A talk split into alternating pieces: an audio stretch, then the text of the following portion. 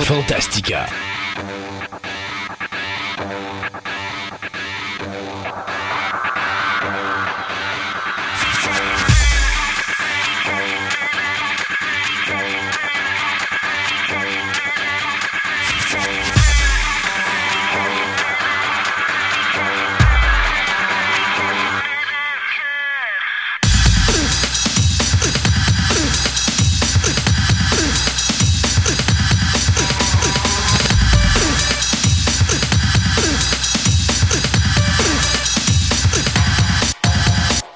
Émission 34. euh, bonjour Sébastien. Allô?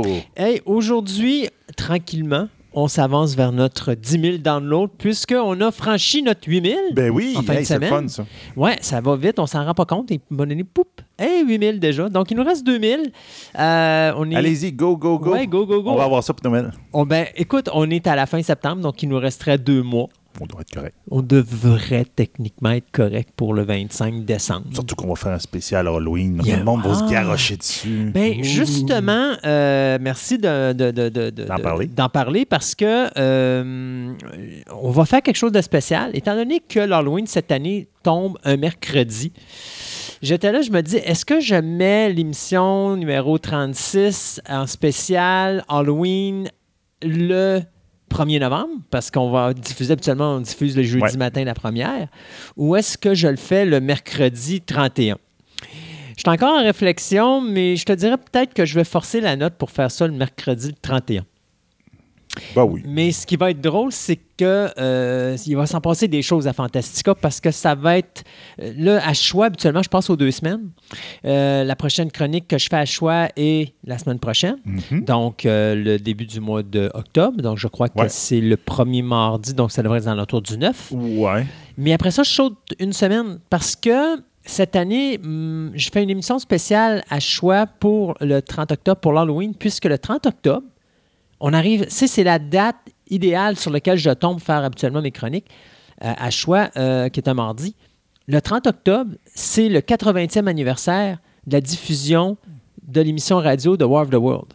Oui, d'Orson Welles. Et donc, je vais faire une chronique là-dessus sur les films de War of the World, série de War of the World, et aussi les films qui touchent cet événement-là, soit The Night, euh, The America euh, Was Panic ou The Night That Panicked America. Ouais, quelque chose de même. Puis, ouais. euh, C'est- comme une- Brave, un, ouais. un film ou une série. Ben, je me C'est un film. C'est un Oui, c'est un film, film hein? pour la Où télévision. il compte l'histoire de l'émission de radio et tout. Là, ouais. Et il y a aussi un autre film qui a été fait il n'y a pas très longtemps qui s'appelle euh, Brave New Jersey, euh, dont je vais parler aussi là-bas. Fait que, tu sais, on va comme arriver avec non seulement notre spécial d'Halloween qui va tomber le mercredi, mais en plus, il va y avoir la diffusion sur le web de mon émission podcast à choix qui va être diffusée le mercredi. Mercredi. Fait que disons que l'Halloween cette année, il va y avoir du stock fantastique pour Oui, tout le monde.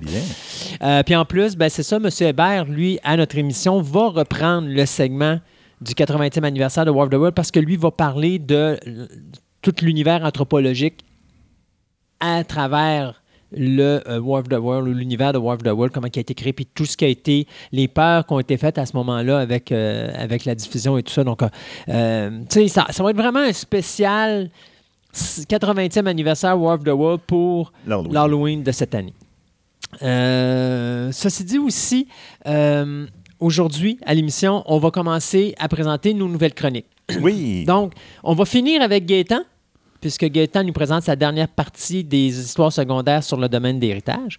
Mais euh, c'est Elisabeth euh, Piotella. Piotella qui se joint à nous comme chroniqueuse. Oui. Euh, et donc, on va commencer la première de deux parties avec l'histoire de Seti. Mhm.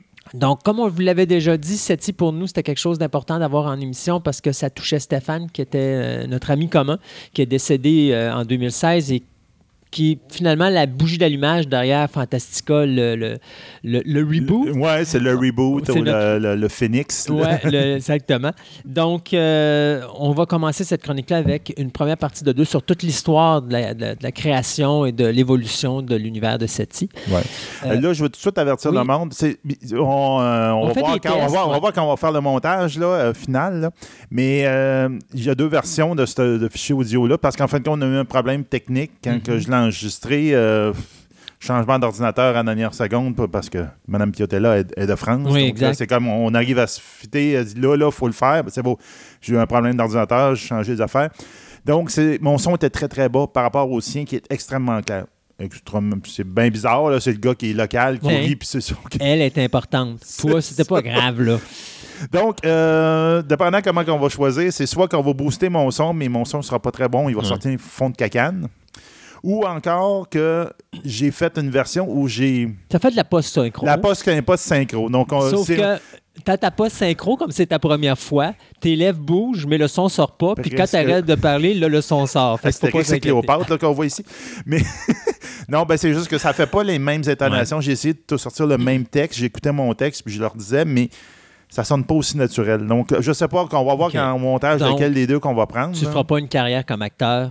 Pas ce fois-là. OK, c'est bon. Ah, ni, et puis, ni comme acteur. Mais c'est juste pour les deux. Ben, les deux, prendre les, les- le part 2 C'est bon. de novembre. Après ça, le reste, c'est réglé. Des ça, problèmes. façon- On l'a déjà fait une nouvelle avec elle, puis ça marche pas bien. Exactement. De toute façon, moi, j'ai, euh, je vais faire des tests, je vais voir avec le montage, puis on, on va voir qu'est-ce qui va sortir et comment ça va sortir. Mais si vous trouvez que Sébastien a de l'air plus perdu que d'habitude, Vous avez raison. c'est normal. Euh, et pour finir ça, ben, je me suis dit, euh, tant qu'à te ridiculiser ici en ondes euh, à travers euh, ça, ben, ça va être ton, également ton show. Ça paraît drôle à dire parce que, Ouais. un, non seulement tu fais une entrevue avec Elisabeth, mais en plus, tu vas faire notre- la première partie d'un deux parties, une entrevue avec Oui. Avec M. Naralbeck, Pen Oui. of Chaos. Pen of Chaos. Ça, j'ai beaucoup aimé ça. Ça a super bien été. On a eu un bug technique, mais ça, c'est une autre affaire. Ça apparaît pas. là, c'est bon, c'est là. bugs techniques. de toute façon. Ouais, non, c'est ça. À un moment donné, son son, il a arrêté de passer. À plein milieu d'une entrevue, il a arrêté. Puis, on a fallu reprendre un, un segment. Mais c'est pas grave, il a été très gentil. On a repris le segment. Mais euh, c'est ça. Donc, j'ai vraiment. si Vous allez aimer ça là, pour le monde qui ne connaisse pas Naralbuck. Puis, le monde qui connaisse Naralbuck. Il y a plein de choses là-dedans. Ça a été fait il y a un certain temps. Ouais, mais- Donc, il y a comme des. Entre guillemets, Des primeurs qu'on avait là-dedans, que depuis ce temps-là, ben, il s'est rendu là, là Ouais. mais c'est pas grave, là, ça va vous donner un, c'est une belle entrevue. Et ça, ben, c'est dans notre nouvelle chronique dossiers spéciaux. Ben oui. Et euh, finalement, pour terminer, ben, on- tu vas être encore avec nous pour les sciences et technologies.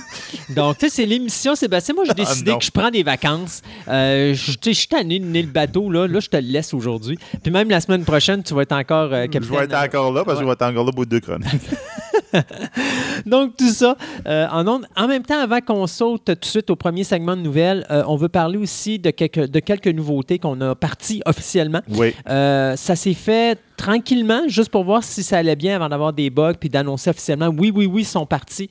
Twitter et Instagram, Ouais. c'est actif. C'est actif. Donc, le Twitter, euh, il est déjà sur le site web, l'adresse, etc. Donc, vous pouvez vous abonner, ceux qui ne l'étaient pas. Donc, euh, un, on va euh, donner les annonces par rapport à l'émission, etc. Là, si on est à quelque part, mettons, et on euh, Christophe passe à la radio. Euh, puis moi, je vais essayer de l'alimenter aussi pour des petites nouvelles, de même, comme genre euh, le trailer de quelque chose, De etc. Captain- ben, comme Tommy. Captain Marvel. Tu as fait quelques tests. Euh, bien sûr, personne ne savait qu'on était là, donc personne qui personne qui regardé, mais- Non, Mais le les gens peuvent quand même y aller parce que c'est- les, les- les choses sont là, mais tu as le, le- le- le lien pour le premier euh, trailer de Captain Marvel. le Doctor Who, le, teaser de la, nouvelle série, série. qui s'en vient. Puis l'autre affaire, c'était. Ah, euh, il y avait un hommage à Star Trek où Amy Howard Ok. qu'il y a eu. Puis donc, je l'ai trouvé sur euh, YouTube. Puis je l'ai mis là. C'était un beau moment. là. Je Ok. l'ai trouvé ça intéressant. Donc, euh, ça. Puis il y a Instagram. Oui. Puis là, euh, on n'avait pas de compte. Donc là, j'en ai créé un parce que là, on a comme une application qui permet de tout envoyer Instagram et Twitter en même temps. Donc ça, ça nous simplifie la vie.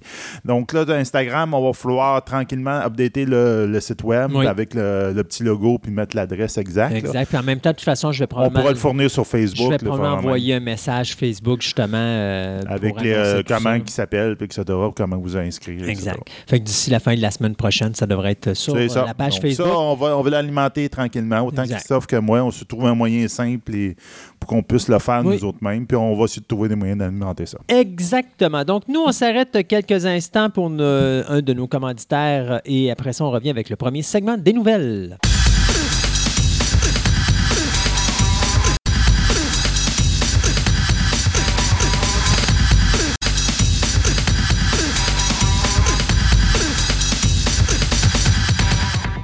Ce segment de nouvelles vous est présenté par TPM OB et Collection. Vous êtes à la recherche de cartes de sport, de timbres, de monnaies, de cartes Magic, de figurines, de comic book, voire même des cartes Pokémon. Voici l'endroit idéal pour nourrir toutes vos passions. TPM Hobby et Collection, maintenant réunis à un seul endroit à Québec, soit au centre commercial de Fleur de Lys, 550 boulevard Wilfrid Amel, Québec, ou allez visiter leur site web à boutique-tpm.com.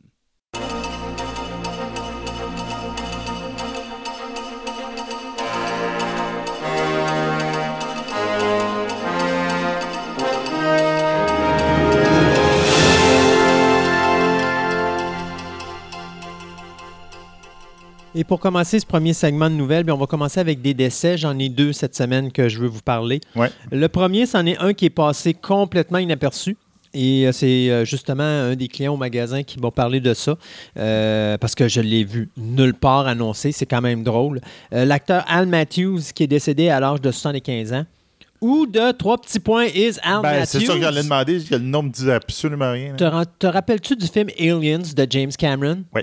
Ce fabuleux noir avec une belle moustache et un Ah. gros cigare Oui, oui, qui oui, s'appelle Sergeant Apone. Eh bien, euh, le sergent nous a abandonnés. Bon. Il nous a quittés à l'âge de 75 ans. Son corps a été retrouvé sans vie euh, à sa résidence euh, en Espagne. Il n'y a pas de cause de- qui a été encore annoncée là-dessus. Je vous dirais que ça a l'air. Il faut se rappeler que euh, Matthews, en 2006, on avait déjà annoncé qu'il était décédé, mais c'était comme une niaiserie qui était passée sur le web. Et euh, Matthews s'était beaucoup euh, amusé avec ça, sauf que là, euh, c'est un journal euh, en Espagne qui, l'a sorti, qui a sorti la nouvelle. Et il y a également son site web qui a été mis à terre, sa page Facebook, tout ça. Donc, puis il y a aussi une annonce qui a été faite à la radio et dans les médias. Donc là, on sait que c'est un peu plus vrai qu'en 2006. Ouais, c'est peut-être pour ça aussi que ça a passé un peu in- Ouais. inaperçu, parce que là, le monde. euh, Exactement. crie au loup. C'est sûr et certain qu'on le connaît juste pour ce rôle-là, dans le rôle de Apone, parce que principalement, cet homme-là, c'était un musicien. Donc, euh, il y avait une chanson qui s'appelait Fool, qui avait quand même été euh, le 16e meilleur vendeur euh, au niveau des, de la charte britannique en 1975. Donc, Monsieur Matthews qui nous euh, abandonne, qui nous quitte et qui va euh, se reposer. Euh, il va peut-être aller coloniser une autre planète d'Alien quelque part. Et Il faut se faire. Ouais. Euh, c- L'autre, par exemple, celle-là, c'est un gros morceau. Le producteur Gary euh, qui est Gary Kurtz, ben, si vous connaissez Star Wars, puis vous connaissez Empire Strikes Back, ben, Ouais. vous connaissez Gary Kurtz parce que c'est lui qui a produit ces deux films-là. Et il a également produit American Graffiti euh, de George Lucas. D'ailleurs, les deux s'étaient rencontrés en 73. Alors, euh, notre ami Kurtz, qui, Kurtz, pardon, qui avait commencé... euh, à faire ses premiers pas au cinéma dans les années 60. Ben, il a commencé comme directeur de production sur euh, Voyage sur la planète préhistorique. Après ça, il a été ingénieur de son sur Bloodbath. Il a été directeur photo sur The Shooting. Puis il a même été monteur sur le film de The Hostage. Euh, de 65 à 69, il s'est rendu au Vietnam. Puis quand il est revenu du Vietnam, là, il s'est spécialisé en production et c'est là qu'il a fait la rencontre de Lucas pour jouer, bien sûr, sur Star Wars. Euh, c'est sûr qu'au début, avec Star Wars, ben, il y a eu des problèmes de budget, mais ils ont réussi à s'en sortir. Sauf que quand on est arrivé à Empire Strikes Back, euh, là, il y a eu une grosse querelle entre lui et Lucas. Et Lucas il a dit ben, Sais-tu quoi Je sais pas comment m'en faire, mais bon, passer de toi pour le prochain film. Et euh, notre ami Kurt s'est reparti en Angleterre avec sa famille. Puis il s'est effacé un petit peu. Mais il y a quand même deux autres films qu'il a fait, dont notamment un qui est vraiment important de spécifier, qui est The Dark Crystal en 1982. là. C'est lui le producteur de ce film-là. Et il y avait aussi Oz, Un monde extraordinaire, un peu moins terrible, mais je pense que Dark Crystal, ça demeure son petit bijou Oui, euh, à oui. voir. Donc, euh, il nous a quittés à 78 ans le 23 septembre dernier des suites d'une longue maladie. Bon, ben, regarde, on va continuer un peu dans le même genre, mais ça va être un autre genre de mort. Euh, la compagnie de jeux vidéo Telltales Mhm. euh, ben, est décédée. Donc, ils ont fermé les portes parce qu'ils ont. On va dire qu'ils ont fait banqueroute. J'ai entendu, par exemple, entre les branches, qui cherchent encore des finances, du financement pour faire le jeu de Walking Dead. Ben, ils veulent essayer de terminer les projets qui étaient en cours. Ouais. À savoir ça va se faire, on ne le sait pas.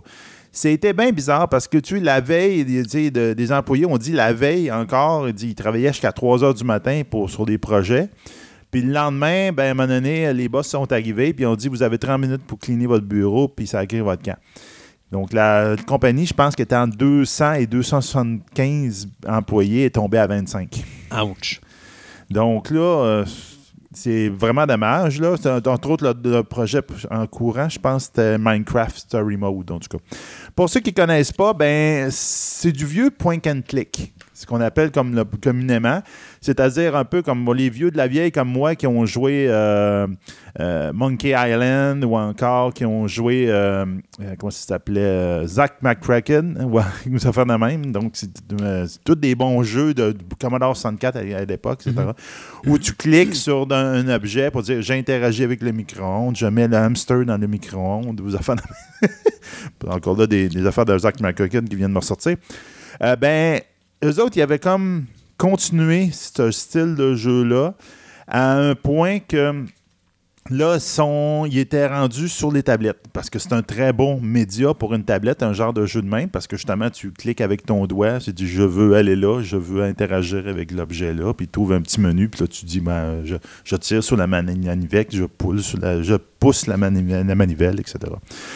Donc, il avait été très connu dans les dernières années avec effectivement The Walking Dead. Mhm. Euh, je te dirais que leur style, présentement, où ils s'y étaient rendus, c'était un style pas 3D, je te dirais euh, quasiment comme des dessins animés. Mais des dessins, c'est un peu au fusain. Walking Dead ressemblait beaucoup à ça. Ça faisait une esthétique extrêmement spéciale. Puis Walking Dead, j'avais joué la première saison, parce que les autres, ce qu'ils faisaient, c'est qu'ils faisaient par saison. Il y a 5 épisodes dans la saison 1. Tu peux payer pour chaque épisode indépendamment quand ils sortent, genre aux deux mois, de fin de même. Ou encore, tu payes pour la saison, une passe pour la saison. Puis quand tu, euh, quand tu jouais à ça, ben, Walking Dead, entre autres, c'était c'était très émouvant, c'était poignant, c'était vraiment dans l'esprit de Walking Dead, mais vraiment l'esprit humain de là-dedans, mais aussi avec les morts, excusez-moi pour ceux qui aiment ça. Mais il avait sorti aussi euh, une saison 1 de Game of Thrones.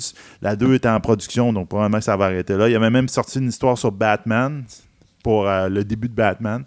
Euh, Wolf Among Us, qui était une espèce d'affaire d'enquête euh, série noire, c'est un peu des années 20, mais dans un monde fantastique où les loups-garous existent, coexistent avec nous autres. Puis il y avait un projet qui était en développement pour en faire un sur Stranger Things.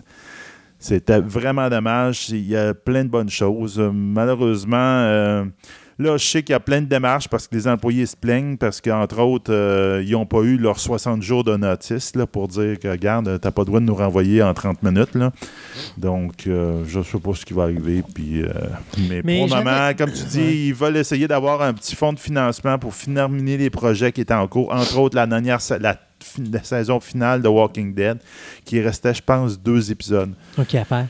Donc, Mais ça, euh, j'ai entendu parler de Lionsgate dans, dans, dans la nouvelle. Je ne sais pas c'était en quoi qui était relié. Bien, probablement qu'à Lionsgate, ils devaient peut-être fournir une partie des, des montants, même pour faire certaines euh, séries. parce que c'est beaucoup des, des, des, franchises de films, souvent comme tu sais, Game of Thrones, même Stranger Things.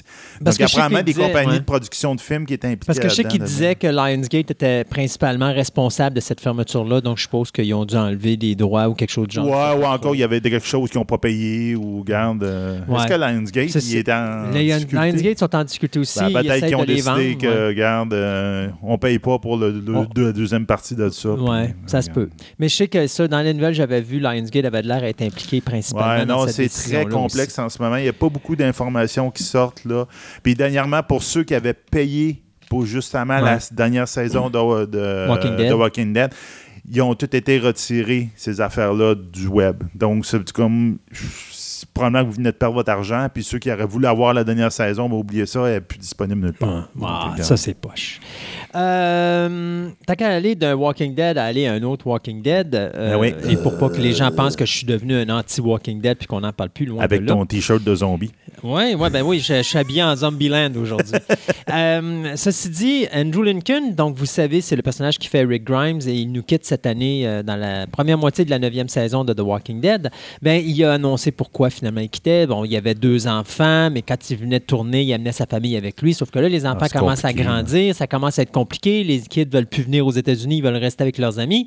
Alors, il a dit, ben, c'est peut-être le temps de rester à la maison et tout ça. Sauf que euh, c'est pas pour autant qu'on va voir pour la dernière fois le nom d'Andrew Lincoln associé à l'univers de Walking Dead, puisque Andrew Lincoln vient d'annoncer qu'il va revenir à la fin de la neuvième saison pour euh, être assistant réalisateur sur un épisode parce que l'an prochain, il a l'intention de réaliser un épisode de la saison 10 de The Walking Dead. Coleman Domingo, qui est l'acteur qui fait euh, Strand dans Fear the Walking Dead, a réalisé cette année euh, le 12e épisode de la saison 4 de Fear the Walking Dead. Puis il faut dire aussi qu'on avait Michael Cudlitz, celui qui faisait Abraham dans Walking Dead, qui va réaliser dans la saison 9 l'épisode numéro 7 qui va s'appeler euh, Stradivarius, donc qui va être diffusé le 18 novembre prochain sur EMC.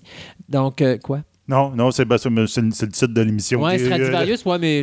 Ah, c'est comme- Euh, juste vous rappeler que la saison 9 de Walking Dead va être diffusée à partir du 7 octobre prochain. La semaine prochaine, ben, techniquement, dimanche, ça devait être la dernière. Ou s- dimanche passé, c'est vrai, parce que là, on est dimanche pour nous autres là, au niveau de l'enregistrement, donc ce soir, mais donc pour vous, ça va être euh, dimanche passé. Euh, ça va, on va avoir diffusé le dernier épisode de Fear the Walking Dead saison 4. Euh, autre chose aussi, ben. Vous savez, je vous dis que Fear the Walking Dead, euh, les codes d'écoute droppaient, droppaient, droppaient, droppaient. Euh, ben, je vais faire mon meilleur coup de pas parce que là, ben, dans le dernier épisode, ils sont remontés à 2 millions. Ils ont passé de 1,5 à 1,8 et de 1,8 à 2 millions. Donc, ils, ils ont l'air à vouloir reprendre un petit peu du poids de la bête. Ouais. Je pense que peut-être le monde va voir la, la La- mort du personnage principal. ben, il est déjà mort. Ils sont en retard. Ah, il y a son, son, son, Ils sont, sont déjà en retard. Mais ceci dit, euh, l'histoire, c'est que là, euh, AMC semble vouloir continuer. Ils nous ont annoncé 10 années euh, de, de programme Walking Dead, mais ça ne veut pas nécessairement dire que ça va être Fear ou que ça va être Walking Dead, puisqu'on parle de faire plusieurs autres spin-offs de la série Walking Dead. Donc là, on parle de films, on parle de séries télé, on parle de plein de choses. On n'en sait pas plus que ça, mais on sait qu'AMC, présentement, c'est son gros bateau de guerre, donc euh, il veut Il pas... s'essaye pour partir la Ben machine. écoute, c'est ce qui fait vivre le poche, suis à peu près certain. Là. Ouais. Euh, donc, non, en tout cas, c'est ça qui fait rentrer de l'argent. hein, Exactement. oui. Alors, même si les codes d'écoute ont descendu beaucoup, puis je m'attends qu'après le départ de Maggie et le départ de, de Rick, ça se fait encore quand même une baisse, mais peut-être pas, peut pas aussi considérable que je disais face à ce que je suis en train de voir avec Fear, que là, ça a l'air à remonter. Mais euh, ceci dit, euh, Scott Gimple euh, nous a promis plein d'autres surprises. Venant de Scott Campbell, c'est pas nécessairement la personne que je considère être la plus euh, mieux placée pour nous faire des surprises, parce qu'à date, les surprises Je serais surpris euh, qu'il nous fasse une surprise. Ouais, disons que les surprises qu'il nous fait présentement sont pas vraiment euh, intéressantes, mais enfin, ceci dit, pour vous dire que dans le cas de Walking Dead, ça bouge beaucoup et ça ne semble pas vouloir arrêter. Bon. Hey, sais, on avait parlé que l'auteur en arrière de euh, Avatar The Last Airbender était rentré justement dans Netflix. Oui. Il avait fait la série Dragon Prince, qui est, euh, je pense qu'elle est déjà diffusée en ce moment euh, sur Netflix. Je ne l'ai pas allé la voir encore, mais il paraît que c'est vraiment bon. là. Hâte d'avoir- Je crois que c'est diffusé déjà. Je pense, oui, il me Oui. semble que c'est diffusé. La première saison est là, puis je pense qu'ils ont déjà signé pour une deuxième. Oui. Donc, ça a quand même bien fonctionné. Mais tu es en train de me parler du projet qui vont refaire eux autres mêmes leur série animée Eh. en véritable personnage. Ben oui, donc on va finalement adapter The Last Airbender avec des vrais acteurs, donc en live action, comme Ben, on appelle en anglais. C'est déjà fait. C'est juste que c'est Ah. M. Night Shyamalan qui avait manqué le bateau. Ah, il a manqué le bateau complètement, là. C'est quand... pour savoir comment, comment ça se fait qu'il a manqué le bateau à ce point-là, ben, un, il n'a pas pris les bons acteurs pour les bons personnages, là. Ben, regarde, il a changé trop de certains acteurs. Mhm. Puis en plus, ben, il- a fait du tai chi, Oui. du, du air binding, ben, du, du binding, Oui. donc le, le fait de conjurer les éléments avec des, des gestes, du tai chi. Mm. Hey, tu peux pas te battre en tai chi. Tai chi, pour ceux qui connaissent, c'est Oui. ah, c'est super lent. Donc là, c'est le gars fait ça pendant 10 secondes. Puis là, oh, il y a une pierre qui vole. Il dit non, non, regarde, excuse, la Puis, flèche a le temps de t'arriver trois parce fois d'en face. Le là. film était pas si mauvais, en tout cas pour moi. Moi, j'étais pas. Ouais. Tu sais, même si j'ai pas vu la série animée, moi, de toute façon, anyway, les univers, je les diffère. Bon. Ouais. Euh, mais c'était toutes ces espèces de danses de tai chi là, qui m'a donné une fois c'est beau c'est le fun mais quand c'est 18 fois dans le film là, à un moment donné c'est comme hey, reviens Non, non, non, non, c'est faut que tu le fasses vite. là. C'est comme, c'est des mouvements rapides. là. C'est comme, c'est pas du tai chi super lent. Ouais. Puis il y avait des absurdités comme, tu sais, il enferme des euh, Earth Binder dans, le, dans, une, dans une clôture, là, puis il y avait plein de terre autour. Je dis, non, non, dans série, cette scène-là existe, mais ils sont au milieu de l'océan sur Mm. une plateforme de métal pour pas qu'il y ait d'autres roches proches de lui, pour pas, pour pas qu'il puisse Ouais, les, les utiliser. En tout cas, ça avait toute l'absurdité de l'histoire était là. Donc, euh, ben, ils vont faire un, un- un- un Une projet de, live action. Donc, j'ai très hâte de voir ça. Surtout que le- cette fois-là, l'auteur est directement impliqué. Ben, les deux parce que les Oui, deux créateurs les de- deux créateurs sont. Michael D. Martino puis Brian Connie Ekitiko, en tout cas, un nom euh, assez. Euh, C'est- Sébastien, hein? Ouais, je sais. Toi, les ses producteurs, faut que tu oublies. Ben, un ZKO, je sais pas sûr comment prononcer là. Zgo. ZKO, ZKO. ben, Zbisco. Zbisc. Zbisc. Ouais. Voilà. Ouais, c'est ça. C'est peut-être. non, ouais. Parce que pense à Larry Zabisco dans la lutte professionnelle. Zabisco, c'est Z-B-Y, donc Zabisco. Bon, tu Voilà. sais, j'avais pas ma Donc, référence de, de, de lutte. Donc, le projet devrait euh, rentrer en production à partir de 2019, mais en ce moment, on- Netflix a déjà partagé quelques euh, concepts hors de- des, des, sketchs qu'ils ont fait pour montrer un peu les designs, les qu'ils vont respecter. Donc, euh, j'ai très, très, très hâte de ça. et Je suis sûr que tous nos amis aussi, parce que hmm, ça va être le fun. Moi, je vais vous parler de Bird of Prey. Vous savez que le film s'en vient au cinéma. Euh, D'ailleurs, la sortie est prévue pour le 7 février prochain. Et euh, on sait également que Margot, euh, Margot Robbie, pardon, qui faisait Harley Quinn dans Suicide Squad, reprend le rôle de Harley dans ce film-là. Mais Ouais. là, on a trouvé deux de ces trois comparses. Donc, c'est Jeremy Simoclette Bell et Mary Elizabeth Winstead qui vont jouer euh, Black Canary et Huntress dans le film Bird of Prey. Il va rester maintenant la policière Cathy Young qui n'a pas encore été trouvée, mais ça ne devrait pas tarder. D'après moi, à la prochaine émission, on va être capable de vous dire ça parce que le film qui va être réalisé par euh, Cathy Wang euh, devrait le tournage devrait débuter à la fin 2018, début 2019. Là. Tu sais, On ne peut pas trop niaiser. Si tu dis que c'est février 2020, il faut que ça active pas mal. Ben oui. Euh, même si euh, Journey, euh, Jeremy Smollett Bell, elle, c'est la première fois qu'elle va toucher à l'univers du super-héros, ben Marie-Elizabeth Winstead, elle, on l'avait déjà vue dans le film Scott Pilgrim. Donc, c'est elle qui faisait la... world. Ouais, c'est elle qui faisait la blonde de Scott Pilgrim. Alors, et puis, c'était elle qui était supposée, à l'origine, interpréter Gwen Stacy dans Amazing Spider-Man. OK. Et elle avait été finaliste pour interpréter le personnage de Domino dans Deadpool 2. Mais personnellement, je trouve que la Domino qu'ils ont pris était vraiment bonne. Ouais, bonne. La, la plus belle introduction de super-héroïne dans un film qui n'a pas rapport, c'est Domino dans Deadpool 2. Faites-moi confiance. Euh, Le personnage est vraiment ah bon. oui, c'est lui vraiment- qui vole le show. Exactement. Donc, euh, l'histoire, ben, c'est simple. C'est pour affronter le seigneur du crime dont le nom n'a pas encore été dévoilé, bien sûr, entre parenthèses. Bien, le trio, qui est bien sûr le trio des Birds of Prey, deviendra un quatuor euh, pour euh, défendre Gotham City contre ce nouveau roi du crime. Donc, euh, on ne sait pas encore qui va être choisi pour être le criminel en question, mais euh, Bird of Prey s'en vient au cinéma le 7 février 2020. Euh, ben Disney, Disney est parti. euh, ben, euh, comment, comment faire de l'argent avec Disney dans ses dessins animés? Ben, on invente une nouvelle princesse. Hein? Oui. Ah, ben oui, mais ils font ça. Mais ils sont forts, par exemple. Parce que moi, excuse-moi, là, mais Frozen, non, c'est encore un de mes tops. là. Ah oui, pour, pour avoir les, les, les, les petites filles, il ben, faut que tu inventes une princesse. Donc ça.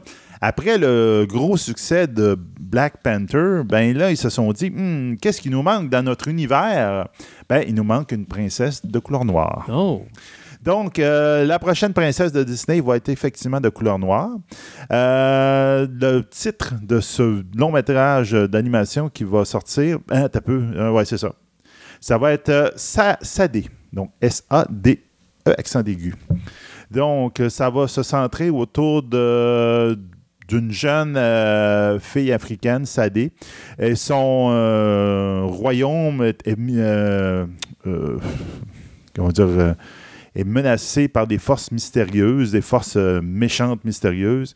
À propos, puis elle, elle va utiliser ses tout nouveaux guerriers qui ont des pouvoirs magiques pour défendre ça, défendre elle et son peuple. Donc, on verra bien ce que ça va donner, mais on s'entend qu'il y a un nouveau film de Disney, peut-être. Je ne sais pas si c'est basé sur une légende de quelque chose ou quoi que ce soit. Je Disney est très fort Ouais. là-dessus. Non, peut-être une légende africaine ou quelque chose de même. On verra bien ce que ça va donner, mais ça peut être très intéressant, donc j'ai bien hâte de voir ça. En attendant, on va pouvoir voir toutes les princesses dans Ralph Break l'Internet, qui va sortir dans pas longtemps. OK. Le numéro 2? Le numéro 2. Oui, oui, puis là, oui. il y, a une- il y a des scènes où justement, ils se promènent sur Internet, puis la, la, la petite fille arrive dans une salle où toutes les princesses de Disney sont là, là, OK. puis ils sont toutes aussi euh, exubérantes l'une des autres. là. Puis ils demandent toutes, tu dis Est-ce que tu as, est-ce que as une pantoufle? Hum, T'es pas une princesse. Ils en font la même, Ouais, tu sais, ils ouais. posent des questions. que- par rapport- J'ai vraiment hâte. Je vais Ah. aller le voir avec mon gars, ce film Euh, moi, j'ai ma petite dernière, c'est Charlie's Angels. Il y aura encore un autre remake. Alors, euh, la réalisatrice Elizabeth Banks qui a embauché Kristen Stewart, Ella euh, Balinska et Naomi Scott pour interpréter les trois, euh, les trois anges de Charlie, bien, vont avoir un nouveau Bosley qui vont s'occuper d'eux autres. Qui d'autre que Patrick Stewart? Ben oui, Patrick Ben oui. Stewart. Ah, Puis, mon Dieu. c'est- bizarre parce qu'il parlait de. En tout cas, ça a l'air d'être étrange parce qu'il parle de plusieurs Bosley.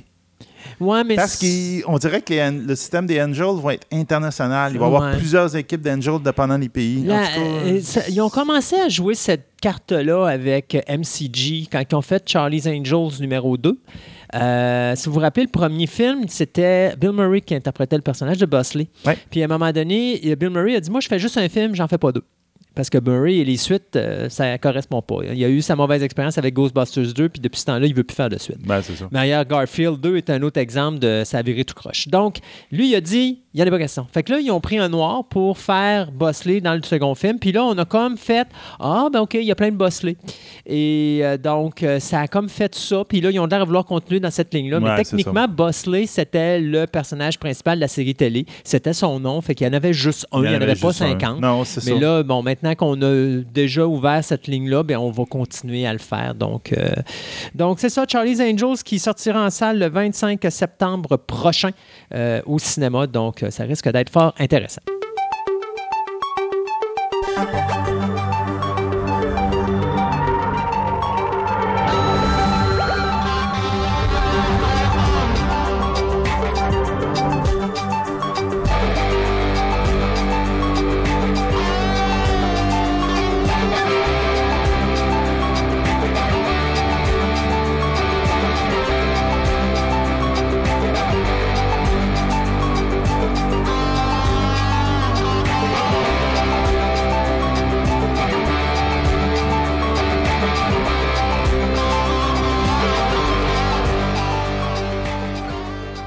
Notre chronique science et technologie dans cette émission, on va purifier l'eau en prenant des photos 3D à l'aide du Wi-Fi pour finalement servir tout ça pour alimenter notre- nos panneaux solaires. Comment faire un amalgame pour tout mêler le monde? Il n'y a rien, il y a rien de ce que j'ai dit qui avait du bon sens. ça, a du bon sens, mais pas tous ensemble. OK, bon, c'est beau d'abord. On, va essayer de- on va séparer ça un peu. euh, Est-ce que tu vas te servir de tes panneaux solaires pour faire ta photo 3D avec le Wi-Fi? À la limite, peut-être, ça pourrait. Ah, bon, je commence à avoir un peu plus un d'allure. petit peu plus. Donc, euh, ben, effectivement, euh, il y a quelqu'un qui a, découvert comment prendre des photos 3D avec du Wi-Fi. Ça, On dirait une technologie directement tirée de la série Person of Interest. là. C'est le genre de choses qu'on aurait vu carrément euh, voir dans cette série-là. Donc, le Wi-Fi, ben, dans un sens, ça ressemble un peu à des rayons X. OK? Dans le sens que c'est capable de passer à travers les murs ici. Parce que sinon, ben, regarde, dès qu'on aurait une petite feuille de papier ou un, un mur, on ne capterait pas dans notre maison.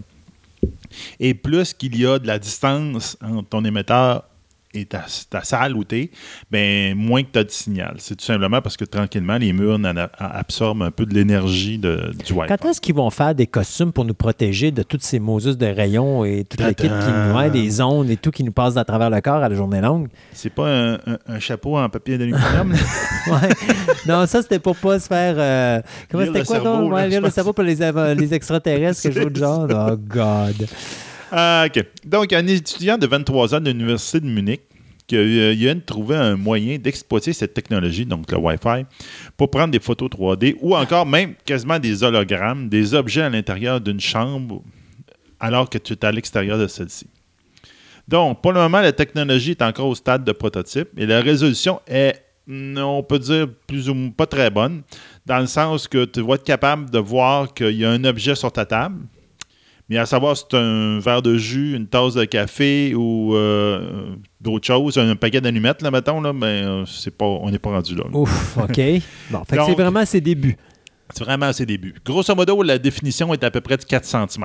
OK. Donc, en bas de 4 cm, là... euh, Fait que je te dirais que beau. c'est euh, l'homme de caverne qui a inventé la roue, mais carrée. c'est ça, à peu près. Mettons qu'elle est peut-être euh, octogonale, là, mais OK. bon, ça roule un petit peu, mais pas tant que ça. Euh, donc, comme on vient de dire, cette tech n'est pas euh, vraiment au point, mais elle n'est pas totalement nouvelle parce qu'il y avait déjà eu des, systèmes qui avaient donné la possibilité, avec le Wi-Fi, de détecter des intrusions dans une maison. C'est possible, ça existe. C'est-à-dire que si tu mettais, tu avais une possibilité de mettre ton Wi-Fi à on, puis dire que s'il y a quelqu'un qui se promène dans la maison, le Wi-Fi va le détecter puis il peut partir l'alarme. Hmm. Il y avait des systèmes qui existaient. C'est pas monsieur tout le monde qui a ça, là, mais il y avait des possibilités, qu'il y, avait, il y a du monde qui avait trouvé comment faire. Ou encore, ça permettait aussi de suivre des objets un peu comme un GPS. Ça prenait une ou deux antennes, puis souvent, ça prenait des, des grosses antennes. Euh, puis avec une panoplie d'antennes, tu étais capable effectivement de faire comme des photos 2D. Mais ce que le jeune, lui, a élaboré, c'est que tu as besoin d'une antenne fixe, donc genre dans la maison, Mhm. puis l'autre antenne est mobile, et elle peut être beaucoup plus petite, donc ça pourrait être même, un cellulaire. Donc ça te servirait, tu pourrais tourner autour de la maison avec ton cellulaire, et à ce moment-là, tu pourrais avoir un, un- un environnement 3D de la maison au complet. Ça pourrait être très utile, genre pour les forces de l'ordre, où tu mets un. Tu utilises l'antenne Wi-Fi d'un bâtiment, puis avec un drone, en, une, en quelques minutes, tu es capable d'avoir un plan complet de la, du bâtiment pour quand tu envoies les forces à l'intérieur. Donc, ça veut dire qu'il y a quand même des utilités, euh, quelque chose d'intéressant. C'est pas encore au point, ça s'en vient, mais bon, c'est ça, c'est là qu'on est rendu. On n'est pas pressé. Ben oui, regarde. Euh, le système pour filtrer l'eau. Oui. J'ai deux systèmes pour filtrer l'eau qui sont bien intéressants. Le, Le filtreur? Le- non, deux technologies Ah, différentes. ah, OK, excuse-moi. regarde. OK. OK. Première chose, le premier, il sert à filtrer l'arsenic. Donc, l'arsenic est un problème majeur mondialement. Présentement, il y a à peu près 137 millions de personnes dans 70 pays qui sont affectées par un problème de contamination à l'arsenic. La contamination à l'arsenic, C'est quoi? ça vient d'où? Ça vient des projets miniers. OK. Principalement, ça vient des, c'est des déchets des produits miniers.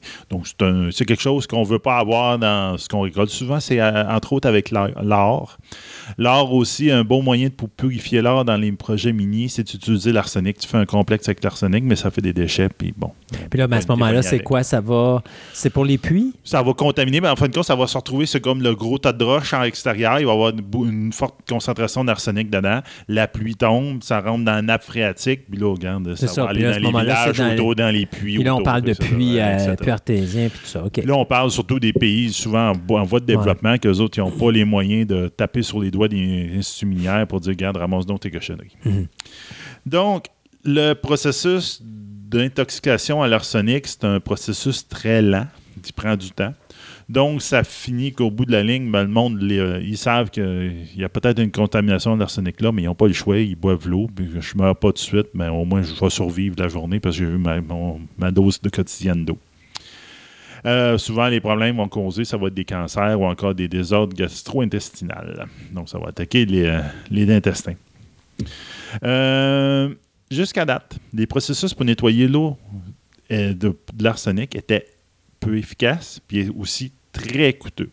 Donc, on les limitait souvent dans des utilisations des pays qui en avaient vraiment besoin, puis je rajouterais en, en guillemets, probablement vraiment, les, les il y avait vraiment l'argent pour acheter la, la technologie. Ou qu'il y avait, il y avait des bons amis, puis il disait, il y a quelqu'un qui a une, compagnie minière qui se sentait un petit peu euh, cheap, là, puis Hmm. qui le faisait. Ben bon. C'est pourquoi l'Université de technologie à Sydney s'est penchée sur le problème avec un partenaire vietnamien, donc euh, l'université puis des, académies de là-bas. Puis ont trouvé un système simple et peu coûteux. Donc le système a trois composantes une membrane organique, un réservoir où est placée cette membrane-là, puis une cartouche qui va absorber l'arsenic. La cartouche qui absorbe l'arsenic, elle est bonne pour 3 à 6 mois et elle est faite principalement de déchets industriels donc qui pourraient être produits localement. Donc, c'est vraiment des, déchets industriels standards, mettons. Et la membrane organique, bien, elle va être capable, elle, de durer trois ans. Donc, c'est tout simplement que tu mettrais ça là, puis tu pourrais éliminer carrément l'arsenic, tu fais passer l'eau. Le- L'eau étant passée là-dedans, à l'intérieur, par soit l'énergie solaire, la gravité, ou encore par de l'huile de coude, donc quelqu'un qui tourne une pompe. Puis euh, ça pourrait être maintenu et installé par des équipes locales. Donc, tu n'as pas besoin d'avoir euh, de haute technologie pour installer ce système-là. Donc, c'est vraiment intéressant. Leur système a été conçu il y a quand même euh, je dirais quelques années, vraiment pas, mais on, là, en ce moment, avec le, prototype qu'ils ont, ils ont réussi à avoir un, financement de, 500 000 pour pouvoir essayer de l'implanter puis de, de, partir une business là-dedans pour essayer de le rendre disponible partout. Le 500 000 venant de deux compagnies, hein, principalement Innovative Exchange et de Google. Hmm. Google qui s'est investi là-dedans. Dans une lignée assez semblable, on a, il y a quelqu'un qui a aussi trouvé un moyen pour purifier l'eau avec le soleil. Donc, les chercheurs de Avec le soleil, avec le ben, soleil. tu laisses l'eau là, il y en aura pas à la fin de la journée. C'est ça? À peu près. Euh, des chercheurs de l'Université du Texas ont mis au point un, gizmo, comme on dire, une, une, gugus, pour purifier l'eau à l'aide du soleil avec un gel très peu dispendieux. Donc, ce système utilise un hybride, donc un gel polymère qu'on appelle hydrogel, donc euh, quelque chose qui, qui est comme un. Tu sais, pour donner une visualisation, ceux qui ont des plantes, là, mhm. on met des fois des petites billes, là, qui c'est comme gélatineux, ça ressemble à, mhm. pour garder comme l'eau, là, mais ça ressemble un petit peu à ça, OK? Sauf que le gel qui est dedans est particulier. Donc, ce gel-là est hydrophile. Ça veut dire hydrophile, ça veut dire qu'il aime l'eau. Et il absorbe aussi l'énergie solaire. Donc, on, ce qu'il pourrait faire, il pourrait le mettre sur une, euh, un bassin d'eau. Il met le gel à la surface puis le fait, effectivement, la chaleur du soleil fait que ça il s'évapore puis il purifie l'eau en même temps. Avec ce système-là, ils ont calculé qu'ils sont capables de produire 25 litres d'eau pure par mètre carré de surface par jour.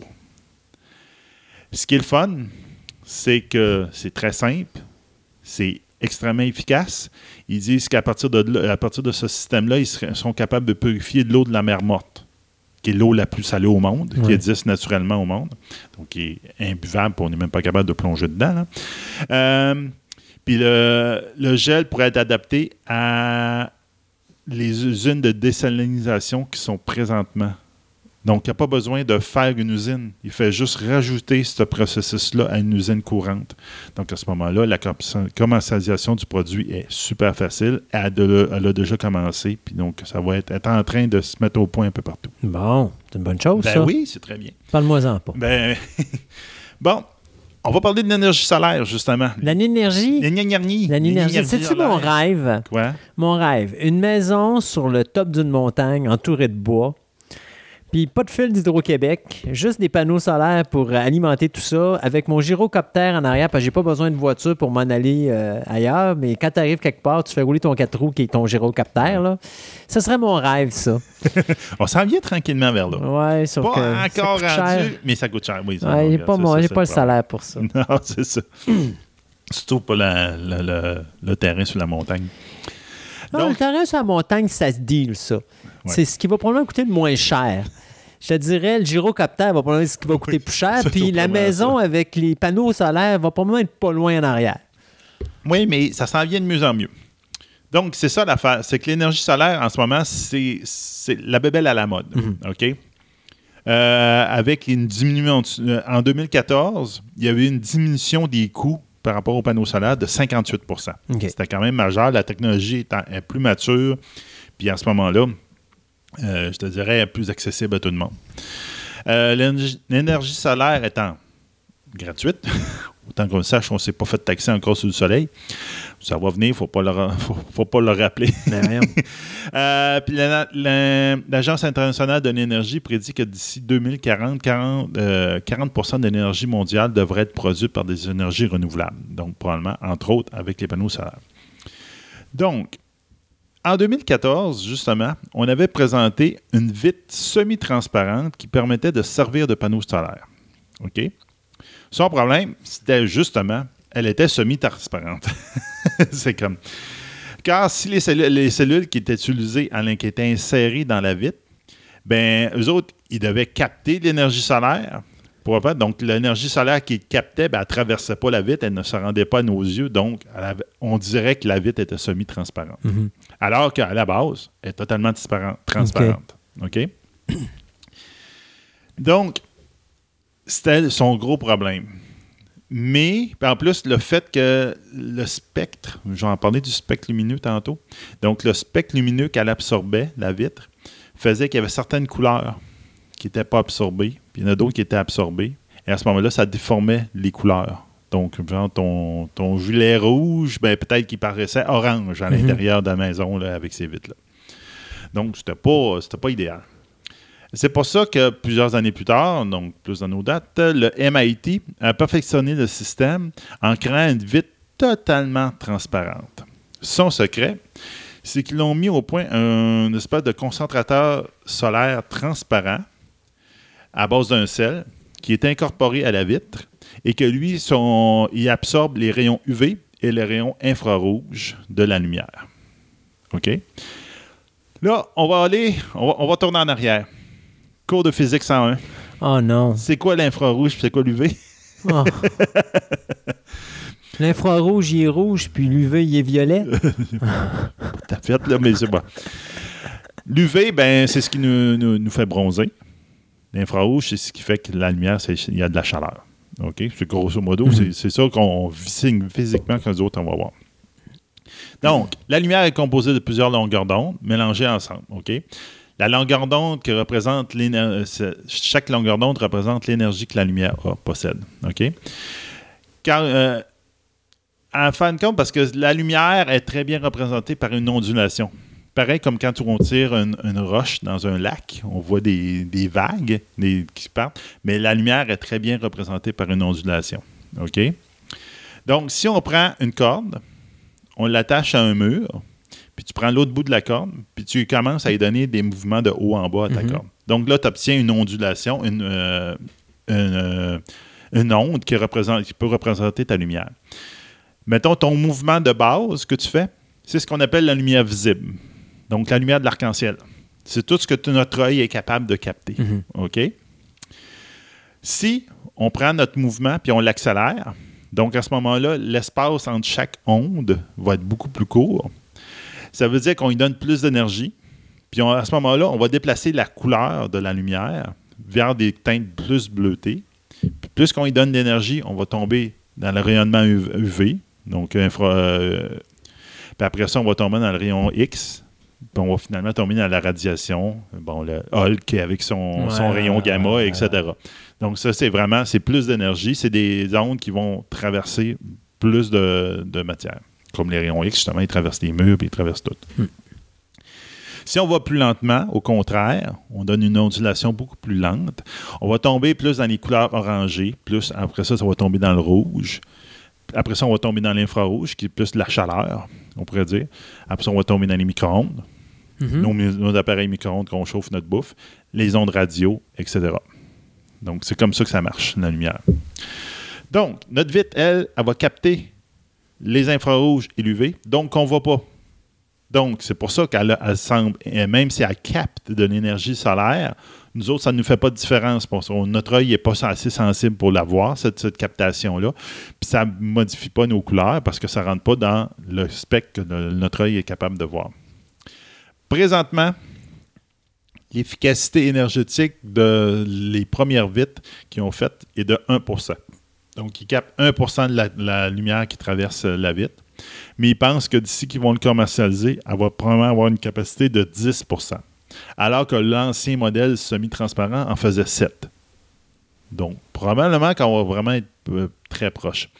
L'avantage de ça, ben, regardez à l'extérieur, dans les centres-villes, etc., ben, nos maisons, ça paraîtra pas beaucoup. On n'a pas beaucoup de vitres, à part qu'il y a des personnes Mhm. chanceuses qui ont des solariums. Qui ça? Ah, Minou. Ah, ben oui, mon Minou, euh, salarium. Minou, il y a un Ben salarium. oui, exactement. de ça. Mais euh, imaginez tous les buildings qu'on a dans nos centres-villes, qu'on a des vitres d'un bout à l'autre du building, c'est ça.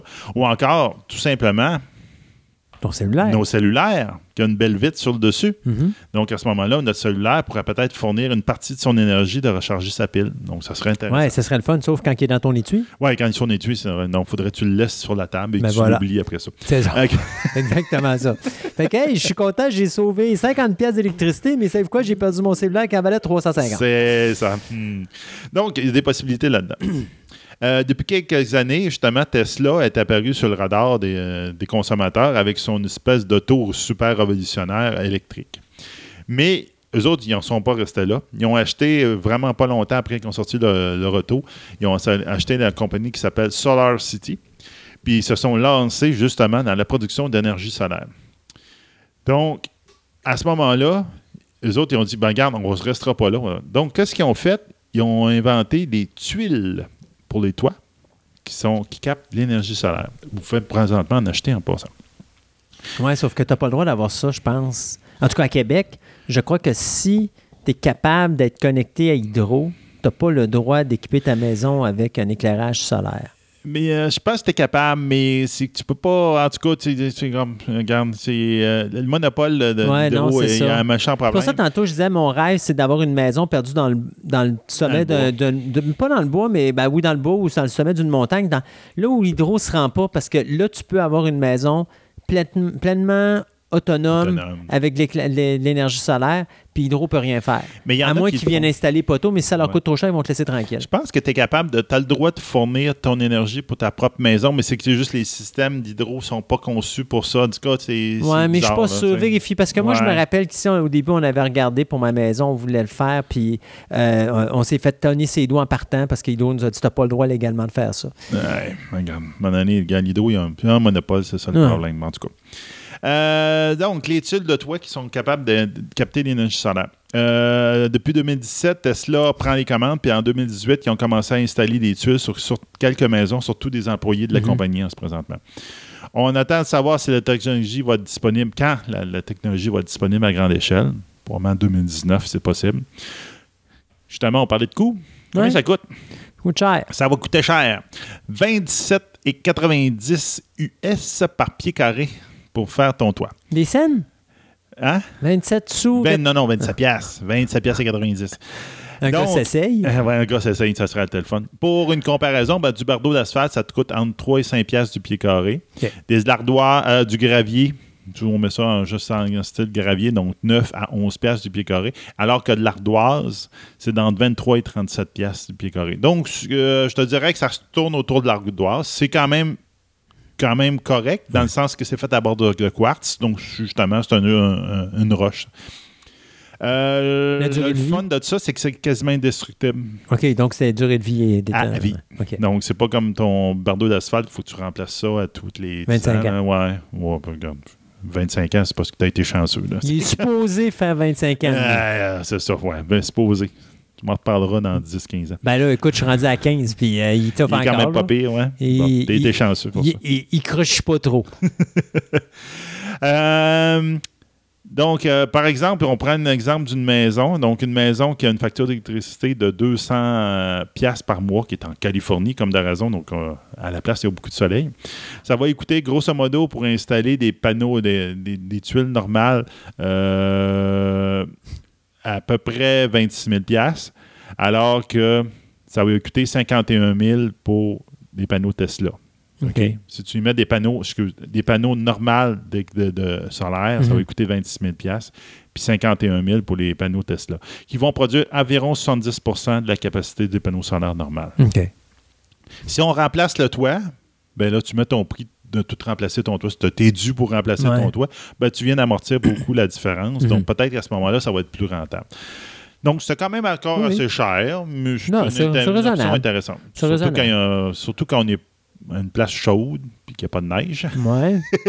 Mais ça, On tu a vois, 60 de notre temps qu'on est dans la neige. normalement, s'il aurait été brillant, il aurait pu faire des vitres qui, vu qu'ils sont au solaire, s'auto-réchauffent. Donc, quand Ouais. il neige, la neige devrait fondre tout de suite puis pas rester là. Donc, à ce moment-là, ton panneau reste actif tout le temps. Exactement. Mais tu vois, moi, j'ai un toit permanent, ce qu'on appelle, là, en style aluminium. là. Tous les toits Puis sont ça- permanents, Non, Sébastien. mais non, non, mais mes tuiles sont permanentes. Ouais, c'est comme ça qu'ils l'appellent. C'est un style de tuile d'aluminium, puis qui s'auto-déneige durant Ok. l'hiver. Moi, euh, il y a un hiver à date que, à cause des chauffe-fois, chauffe-fois qu'on a eu qui ne s'est pas dégagé, puis j'ai jamais compris pourquoi. Là. Mais les autres fois, il- dès qu'il y a une petite chaleur, ouh, il se dégage tout seul. Ça bon, Donc ça. ça, ça, va être- ça pourrait être une technologie qui pourrait être un Ouais. peu combinée avec ça. L'un des défauts de pa- panneaux solaires, comme on vient de parler, ben, il y en a neige. Puis aussi le fait que quand il pleut, ben, euh, avec trop souvent du, du couvert nuageux, ben, il n'y a plus de soleil, ça ne produit plus. Donc, c'est à ce moment-là qu'il faut avoir des batteries. Tu n'as plus de soleil, Ouais. sauf que tes rayons passent pareil. Une partie, mais Ouais. beaucoup moins. Là. C'est, mettons que ton, je donne ça en kilowatts, mettons ton 100 kilowatts que tu produisais par jour ou par heure, ben, tu en produis peut-être 20, là, tu ne produis pas grand-chose. C'est pour ça qu'ils ont tout le temps des systèmes de piles. Pour quand il fait bien beau, puis tu n'as pas besoin, tu n'es pas chez vous, tu n'utilises pas beaucoup d'électricité, ben, ils emmagasine dans les piles, puis après ça, ils te donnent l'énergie pour la nuit. Ou encore quand il fait pas beau.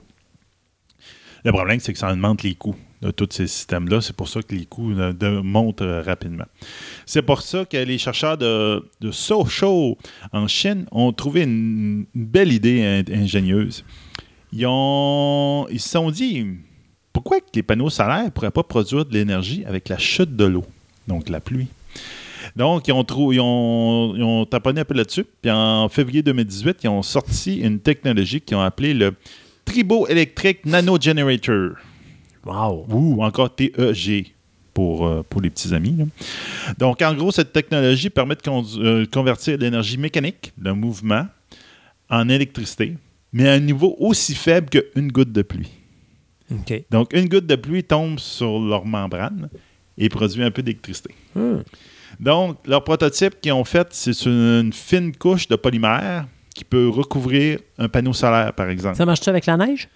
Non, ben là, c'est ça que je me demandais. Moi aussi, j'aurais aimé ça avec la neige. Je me suis mis exactement la même chose. On attend celui de la version neige. Je pense que ce serait la seule le seul moment dans ma vie que quand on m'annoncerait une tempête avec 20 cm de neige, ouais, c'est ça, je dirais yes, de l'électricité qui tombe. Donc, la solution est extrêmement peu coûteuse, ne pèse quasiment rien, donc ne demande pas le poids du toit. Puis euh, ça fait reculer vraiment le, gros défaut des panneaux solaires. Donc à ce moment-là, c'est quand même intéressant. Donc ça, ça pas Puis moi, je vois aussi le fait que c'est encore cela sur des cellulaires. Tu mets une petite membrane dessus, mhm. puis rien que le fait que tu taponnes dessus, mais tu le recharges un petit peu. Donc, ça peut être intéressant. Un peu comme une voiture que normalement, quand tu roules, même si ta voiture marche au solaire, si tu fais en sorte que tes roues, quand ils roulent, ils produisent de l'électricité, techniquement, tu ne devrais pas avoir besoin du soleil. Ouais, c'est ça, techniquement. C'est ça. C'est pareil comme les autos électriques présentement. Là, quand tu freines, automatiquement, tu convertis le freinage, l'énergie que tu perds en freinage. même juste tes roues. tu fais de la grande route, maintenant, tu t'en vas Québec-Montréal. Ah Puis tu sais, tu fais du 100, 110. Mais la friction, ne euh, veut, pas. Normalement, techniquement, ça devrait produire. Tu devrais être capable de faire bien l'électricité avec ça. Là. Ben oui, mais bon. Il y a, il y a, des, toutes sortes de principes hmm. là-dedans qu'il faudra regarder. Mais année, on pourrait faire quelque chose sur les autos électriques. Mais parlant d'auto électriques, rapidement, euh, la Suède a justement inauguré sa première route pour recharger les autos. Oh. Donc, ils ont fait un tronçon de 2 km à l'intérieur, ils ont mis, euh, de ce tronçon de 2 km, ils ont mis un rail. Donc, de chaque côté euh, de la route, ils ont mis un rail. Que ça permet aux autos électriques ou encore hybrides d'avoir un petit bras que tu pourrais inclure dans le, en, dessous, de l'auto. Donc, quand tu rentres sur cette autoroute-là, ben, le petit bras automatiquement détecte la, rail, il baisse, tout, il se tombe en contact avec ça, puis il te recharge. Euh, en ce moment, c'est quand même intéressant. La technologie est quand même au point. Euh, la rail en question n'est pas vraiment accessible aux animaux, aux humains. Donc, quand tu marches dessus, tu ne t'électrocutes pas. Le seul moyen de pogner le courant, c'est de prendre une fourchette puis de le rentrer entre les deux rails. Mais à un moment donné, quand tu es au milieu du chemin, là, c'est peut-être pas la meilleure chose. Tu n'auras pas le temps de prendre ta fourchette. Euh, donc, c'est quand même bien intéressant. Puis la pluie non plus, c'est pas un problème. ça a été conçu avec la route, etc. Puis quand eux autres, ils ont ils conçoivent bien leur route, donc c'est intéressant. J'ai une question existentielle. Oui. Ben, tu sais que je dors pas la nuit. Ben, fait que bien sûr, j'ai plein d'idées. Euh, je me suis dit, tu sais, on fait des, des, panneaux solaires, mais tu aurais une guerre nucléaire. Techniquement, il n'y aura plus de soleil parce que. L'hiver nucléaire. Hein? Le fameux hiver nucléaire. Oui, c'est ça. Fait que là, on va tout être recouvert d'un nuage noir et et tout. Bon. T'as un sérieux problème? T'as une maison qui fonctionne à l'énergie nucléaire parce qu'il n'y a plus rien qui marche? Oui. C'est là qu'on va faire des piles avec le monde, puis on va tomber dans la matrice. Non, non, non. mais, c'est ça l'idée de la matrice en arrière. Oui, non, c'est sûr. Parce que c'est ça, parce que la machine s'était faite attaquer par, les, euh, par du nucléaire, puis. Euh, a besoin d'énergie, fait ah, ben, elle se plug c'est le monstre même. Mais euh, c'est quand même. Tu sais, j'aurais. Oui. Il y aurait je sais pas s'il y aura moyen, parce que veut, veut pas, c'est des nuages, il va y avoir de la radioactivité. À ce moment-là, il pourrait changer les panneaux nucléaires, puis prendre les panneaux radioactifs, puis ramasser la radioactivité dans l'air. Puis ça pourrait être ça. C'est sûr que nous autres, on, la radioactivité ne fait pas bien sur notre corps, là, fait pas du Non, mais l'idée, l'idée est vraiment juste de concevoir que si toi, tu es dans un souterrain avec une chose, tu as besoin de quelque chose pour t'alimenter d'énergie. euh, ton panneau solaire, si tu étais capable de le transférer en panneau euh, radioactif, ben, à ce moment-là, tu ramasses la radioactivité de l'extérieur, ça te permet de. Effectivement, là, il y aura probablement un moyen à un moment donné de faire ça. là. J'ai manqué ma, ma, Ouais, ta vocation. ma vocation. Ah, ouais. C'est ça.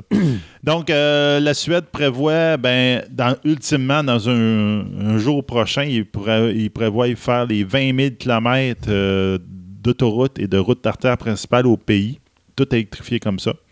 Puis ça leur coûterait présentement 9,5 milliards pour faire ce projet-là. Donc là, euh, en tout cas, la Suède, ça se pourrait qu'ils investissent là-dedans, puis tranquillement, ils vont. Donc c'est le projet que le pilote qu'ils ont là marche bien. Donc, après les tramways, on va avoir euh, les voitures électriques avec euh, la, petite ligne, la petite ligne. Ouais, c'est ça. Mais le- le- en ce moment, c'est vraiment c'est un petit bras, il détecte, Ouais. qui touche. Puis après ça, quand il sort de l'autoroute, il remonte. Puis regarde, comme ça, est pendant le, le temps que tu étais là, tu t'es rechargé. Ouais, puis c'est ça. Le gouvernement t'a envoyé une facture pour dire ça t'a coûté tant. Ah, c'est une façon, c'est une façon de non, mais c'est une façon de, de, de, de- de- voyons de. D'encourager le monde pour utiliser l'auto Mais tu sais, électrique. tu t'en vas sur les grandes routes, là, puis ils parlent de payer les, euh, Oui, les payages. les, choses à payage, mais c'est une façon d'avoir du payage. Ben tu, oui. tu prends l'autoroute avec ta petite voiture électrique, ben. Puis ton senseur qui rentre dans la chose, ben, t'identifie automatiquement au véhicule. Donc, de ton véhicule, ça. on est capable de savoir ton adresse, puis on t'envoie une On facture. t'a envoyé une petite facture au bout de la ligne. Wow! On est rendu loin pareil. Oui, mais c'est ça. Sébastien, Oui.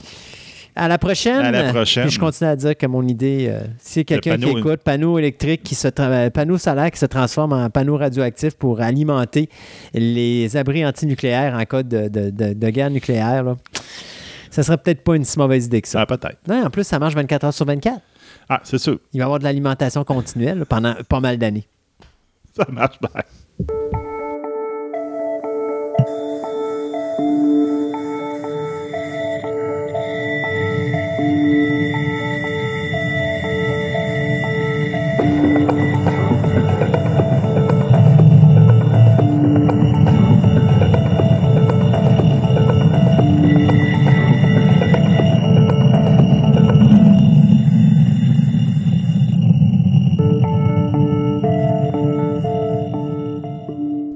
Le tout début de notre podcast, nous parlons, Christophe et moi, que ce projet a été initié, le projet de podcast, par la disparition subite de notre ami Stéphane Dumas.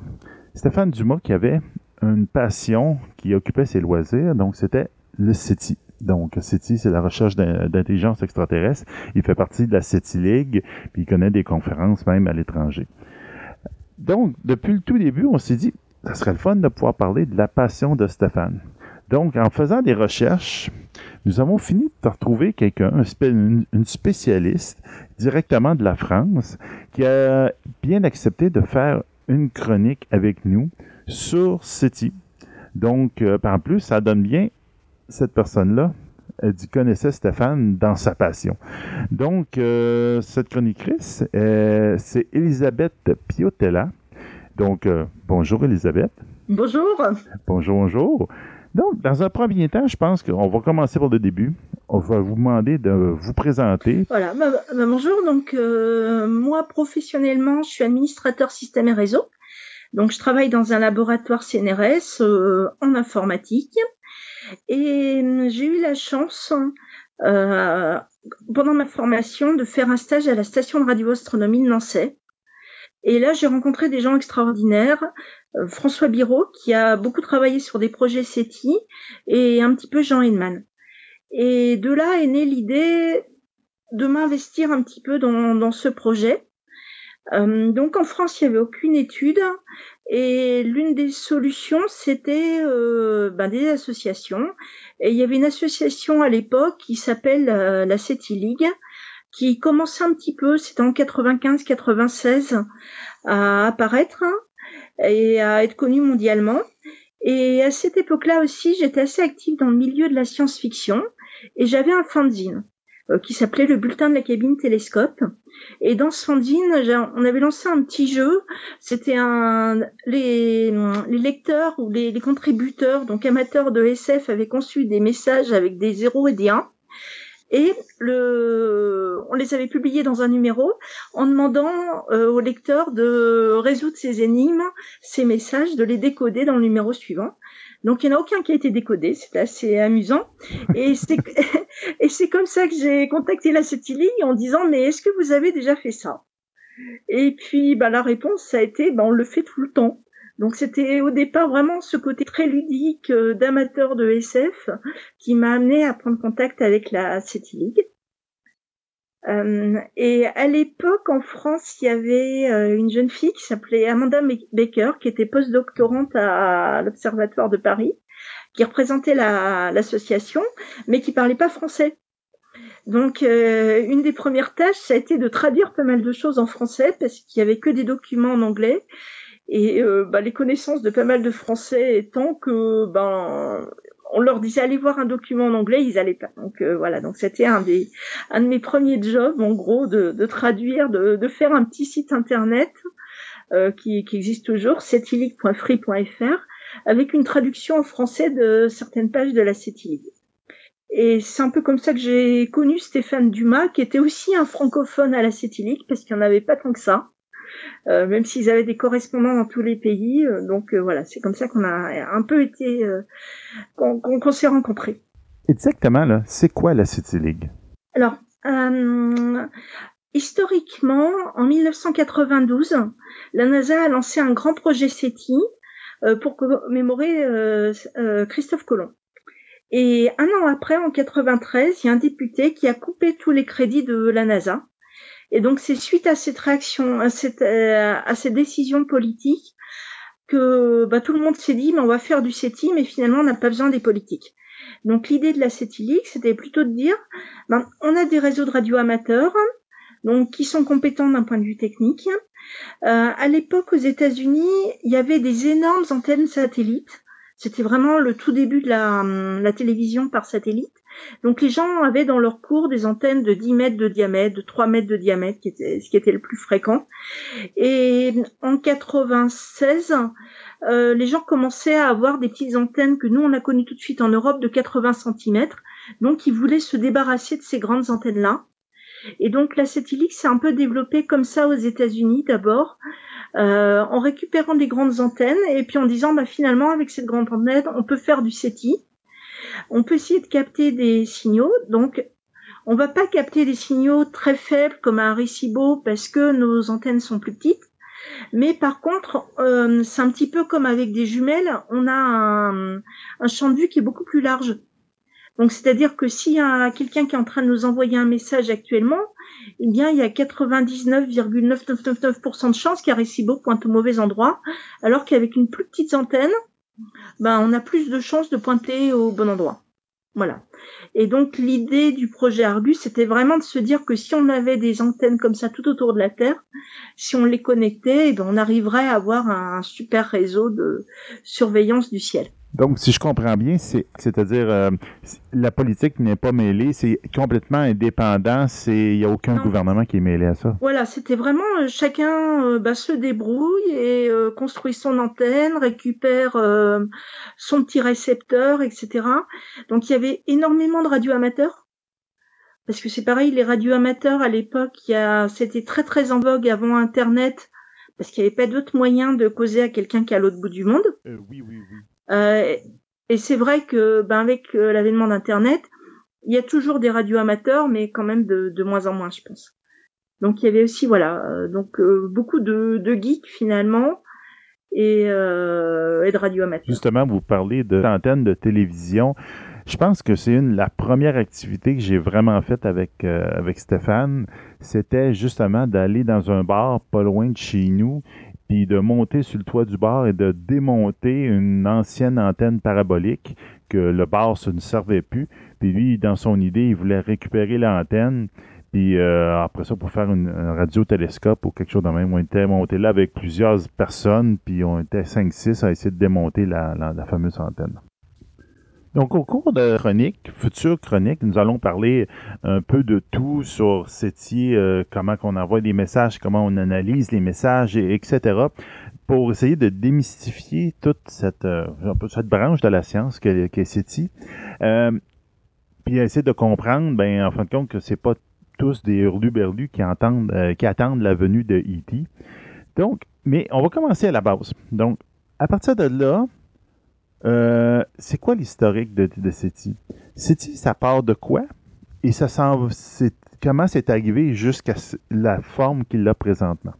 Oui, alors voilà, l'historique, on peut remonter euh, très très loin. Euh, en 1686, donc c'est un peu de la science-fiction. Oui, on a, on a Fontenelle qui a écrit les entretiens sur la pluralité des mondes. Donc il est euh, donc c'est des entretiens, il est avec une jeune dame dans son jardin et il discute de la possibilité d'une vie ailleurs que sur la terre, etc. Donc l'idée remonte très très loin. Euh, en 1900, l'Académie des sciences en France a lancé un, a offert un prix de 15 000 euros au premier qui entrera en contact avec un autre monde. Donc, à, l'époque, l'idée de l'autre monde, c'était surtout la planète Mars. Oui, qui était très populaire à l'époque. Mais voilà, voilà. Mais on a déjà, euh, voilà, cette idée-là de, de, se dire, ben, il n'y a peut-être pas que sur Terre où la, la vie est apparue. Euh, par contre, il faudra attendre eh ben, un petit peu pour euh, pouvoir vraiment, vraiment mettre ça en place. Euh, donc, euh, il faudra déjà inventer ce qui s'appelle la radioastronomie. Donc là, on n'est pas vraiment dans team, mais euh, l'histoire est assez amusante. Donc c'est un monsieur Jansky qui, en 1933, travaillait pour les laboratoires Bell. Et donc, euh, ben, il essayait des télécommunications. Et il s'est rendu compte que ben, toutes les 24 heures, même un peu plus précisément, toutes les 23h54, il y avait une perturbation, quelque chose, un petit signal qui perturbait ses ondes et qui, perturbait ses, communications. Il avait un parasite.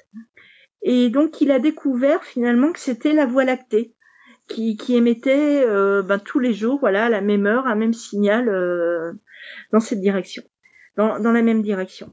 Donc c'est comme ça qu'on a découvert finalement euh, que l'univers envoyait des ondes radio. Avant, on ne savait pas du tout. Et une fois qu'on a eu cette idée-là en 1933, donc il a fallu attendre un petit peu Gros-Tréber et la Seconde Guerre mondiale euh, pour qu'il y ait des premiers radiotélescopes. Euh, mais très très vite, euh, en 1959, on a eu les premières écoutes SETI. Euh, et donc là, on a eu, c'est assez amusant parce que euh, l'idée est arrivée de manière différente.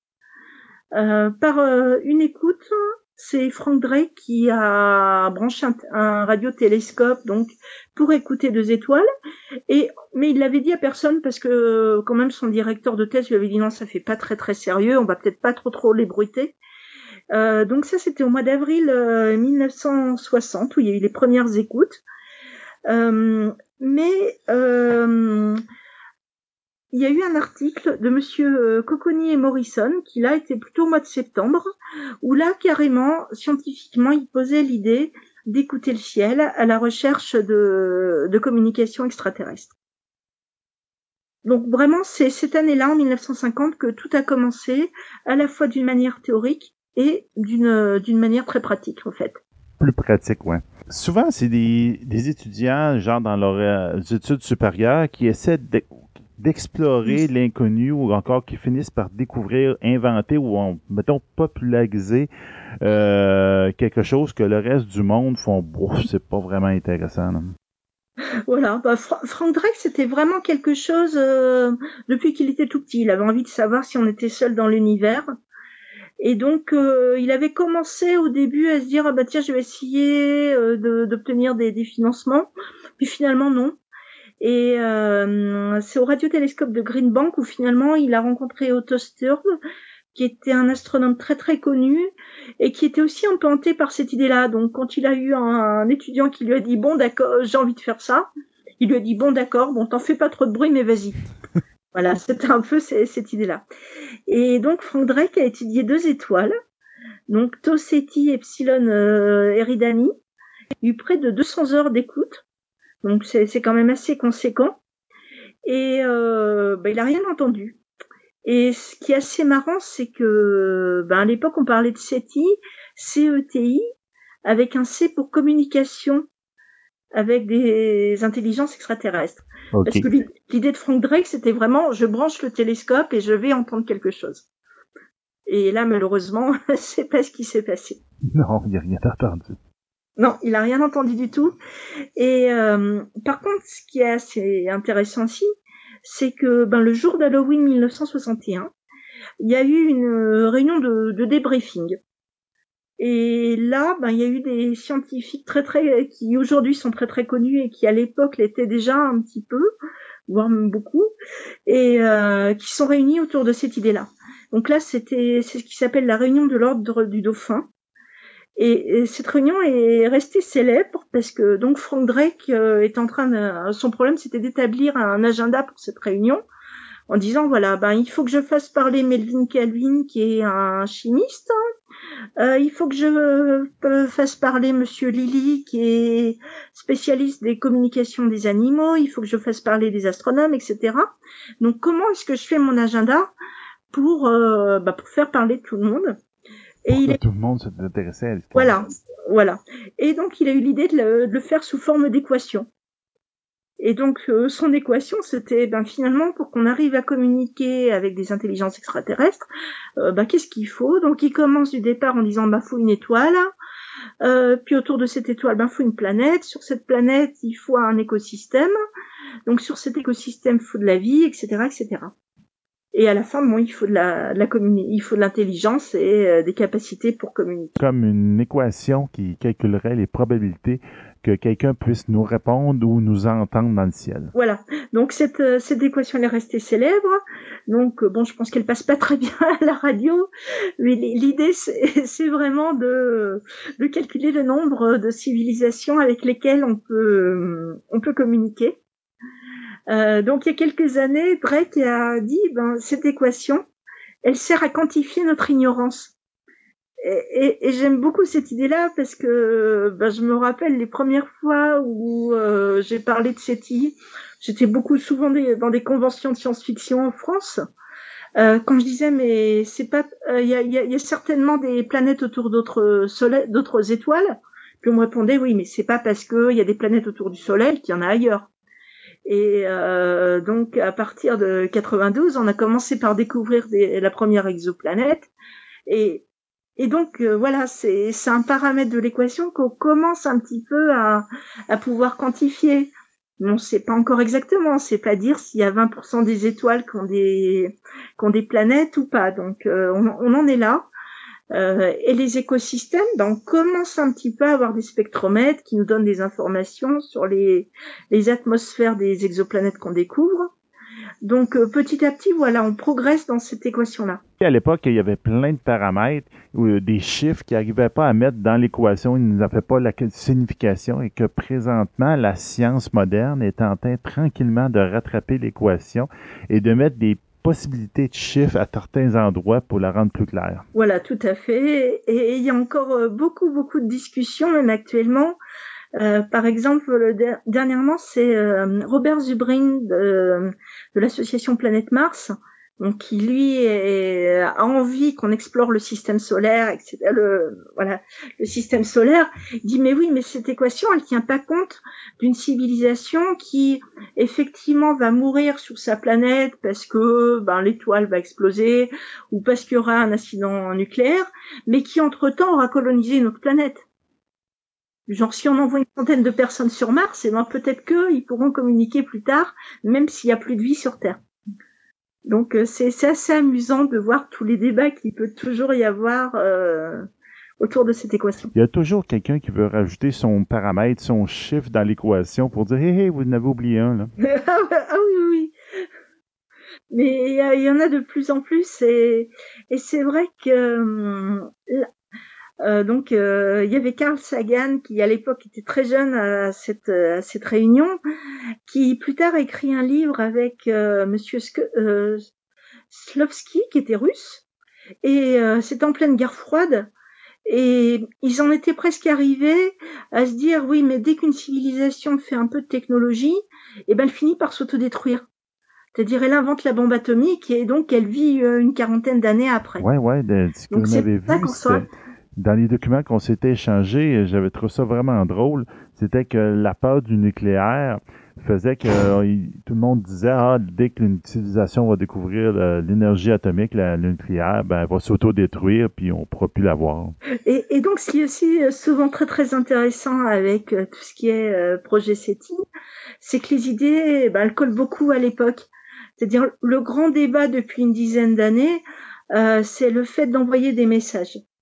Et donc, est-ce qu'on doit envoyer des messages ou pas? Qui est-ce qui doit vérifier quels sont, les messages envoyés? Euh, et, donc, ça, c'est des débats sans, fin, avec euh, beaucoup, ben, on retrouve beaucoup la peur de l'autre. C'est-à-dire euh, dire oui, oui, mais surtout, non, faut rien dire parce que l'autre va nous envahir. Donc, il y a un très bon livre de science-fiction qui s'appelle dans, dans, la forêt sombre de Liu Cixin, qui, qui, raconte un peu ça aussi, c'est-à-dire que dès qu'on signale, euh, ben on va se faire envahir par des civilisations qui sont euh, beaucoup plus évoluées que nous et donc ça c'est un grand débat actuellement et je pense que ça rejoint aussi ben, un petit peu tout, tout ce qu'on entend au niveau xénophobie, au niveau populisme, etc. Donc ils ont vraiment comme peur que les extraterrestres arrivent et fassent un Christophe Colomb d'eux-mêmes oui. et puis euh, encore mieux un conquistador, qu'ils arrivent ici, qu'ils prennent les territoires, qu'ils prennent notre planète et qu'ils euh, détruisent notre civilisation, un peu comme ils ont fait avec les Mayas.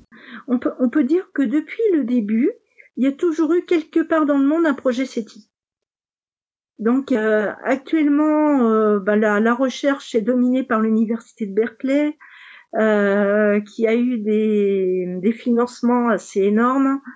Et euh, donc avec le projet Breakthrough Listen qui va venir écouter à Nancy, et, et, donc qui quelque part en plus finance les observatoires radioastronomiques euh, actuels dans le monde. C'est c'est assez amusant de, de, voir ça en fait, de, de voir que bah, finalement SETI maintenant est en train presque, je dirais pas de sauver la radioastronomie, mais pas loin quoi, qu'il y a, qu'il y a, y a ce côté-là et que euh, on a on a des moyens considérables en fait.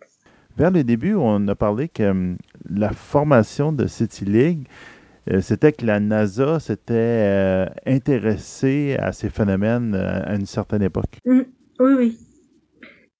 Et ce qui est assez intéressant, c'est que bah, maintenant, donc depuis la première fois finalement depuis euh, 1992, euh, la NASA a le droit de euh, pas de financer la, la recherche SETI, mais de d'avoir des partenaires. Euh, c'est tombé, euh, je crois que c'était au mois de mai dernier. Donc, bah, en gros, les gens de la NASA peuvent travailler avec bah, l'université de Berkeley, par exemple, ou le CTIC en faisant des partenariats. Faire des partenariats et euh, ça c'est aussi énorme parce que effectivement la NASA collabore beaucoup à tout ce qui s'appelle l'astrobiologie. Donc euh, envoyer des sondes, par exemple, on a eu la mission Kepler qui a découvert plein d'exoplanètes. Donc euh, la NASA re recherchait, étudier, étudier les planètes. là ils sont dedans, mais il y avait toujours une espèce de, de tabou. C'est-à-dire la recherche SETI, ça faisait pas partie vraiment de, de la recherche d'exoplanètes. Euh, c'est pas l'astrobiologie. Il y, avait vraiment quand même une, euh, une séparation entre les chercheurs qui disent non mais moi je fais de l'astrobiologie, donc je recherche des bactéries sur Mars, mais m'embêtez pas avec euh, vos projets SETI, je ne recherche pas d'extraterrestres. Donc, euh, mais quand on, discute un peu avec eux, ils rêvent de, de, trouver de la vie extraterrestre. Euh, voilà, mais pour eux, non, on on fait pas de SETI. Il y a quand même ce, ce côté un peu tabou. Et donc, euh, bah, l'idée de Gilles Tarter au départ, c'est de dire, ben, puisque c'est ça, on va pas parler de SETI. On va parler de recherche de technosignature ou de signature technologique. Et c'est comme ça que finalement, a priori, la NASA, c'est le document, c'est le terme qu'on retrouve dans les documents de la NASA.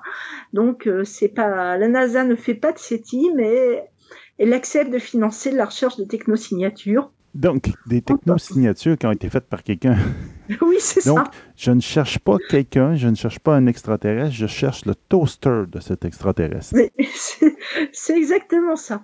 C'est-à-dire que l'astrobiologie, ben, ils recherchent des signatures biologiques, ils étudient, euh, comme je le disais, des, des atmosphères de planètes. Ils vont prélever des échantillons sur Mars et puis peut-être sur d'autres systèmes comme Encelade, etc.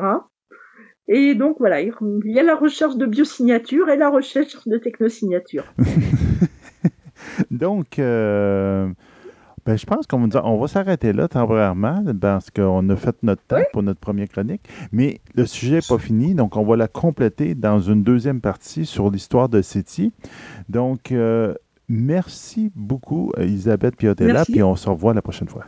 Et va très bien.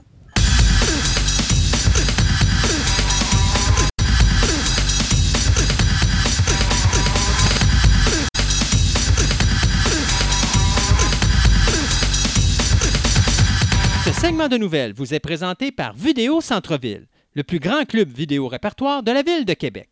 Vous aimez les monstres en caoutchouc, les fourmis géantes, les films espagnols, les sous-titres, les grands classiques, une vaste sélection de DVD de tout genre disponibles sous un même toit, soit au 230 Marie de l'Incarnation, Québec, ou encore vous visitez leur site web à vidéocentreville.com.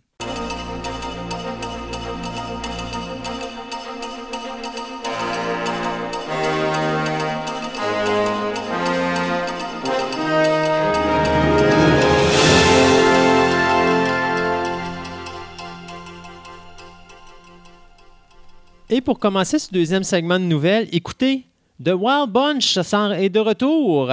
Le film Uppercut de Sam Peckinpah, que ce dernier avait réalisé en 1969 et qui est reconnu pour être, pour l'époque, un des films les plus violents qui a été fait au cinéma, bien, euh, va être refait euh, prochainement, euh, toujours sur le grand écran. Et devinez qui ils ont pris pour faire la réalisation?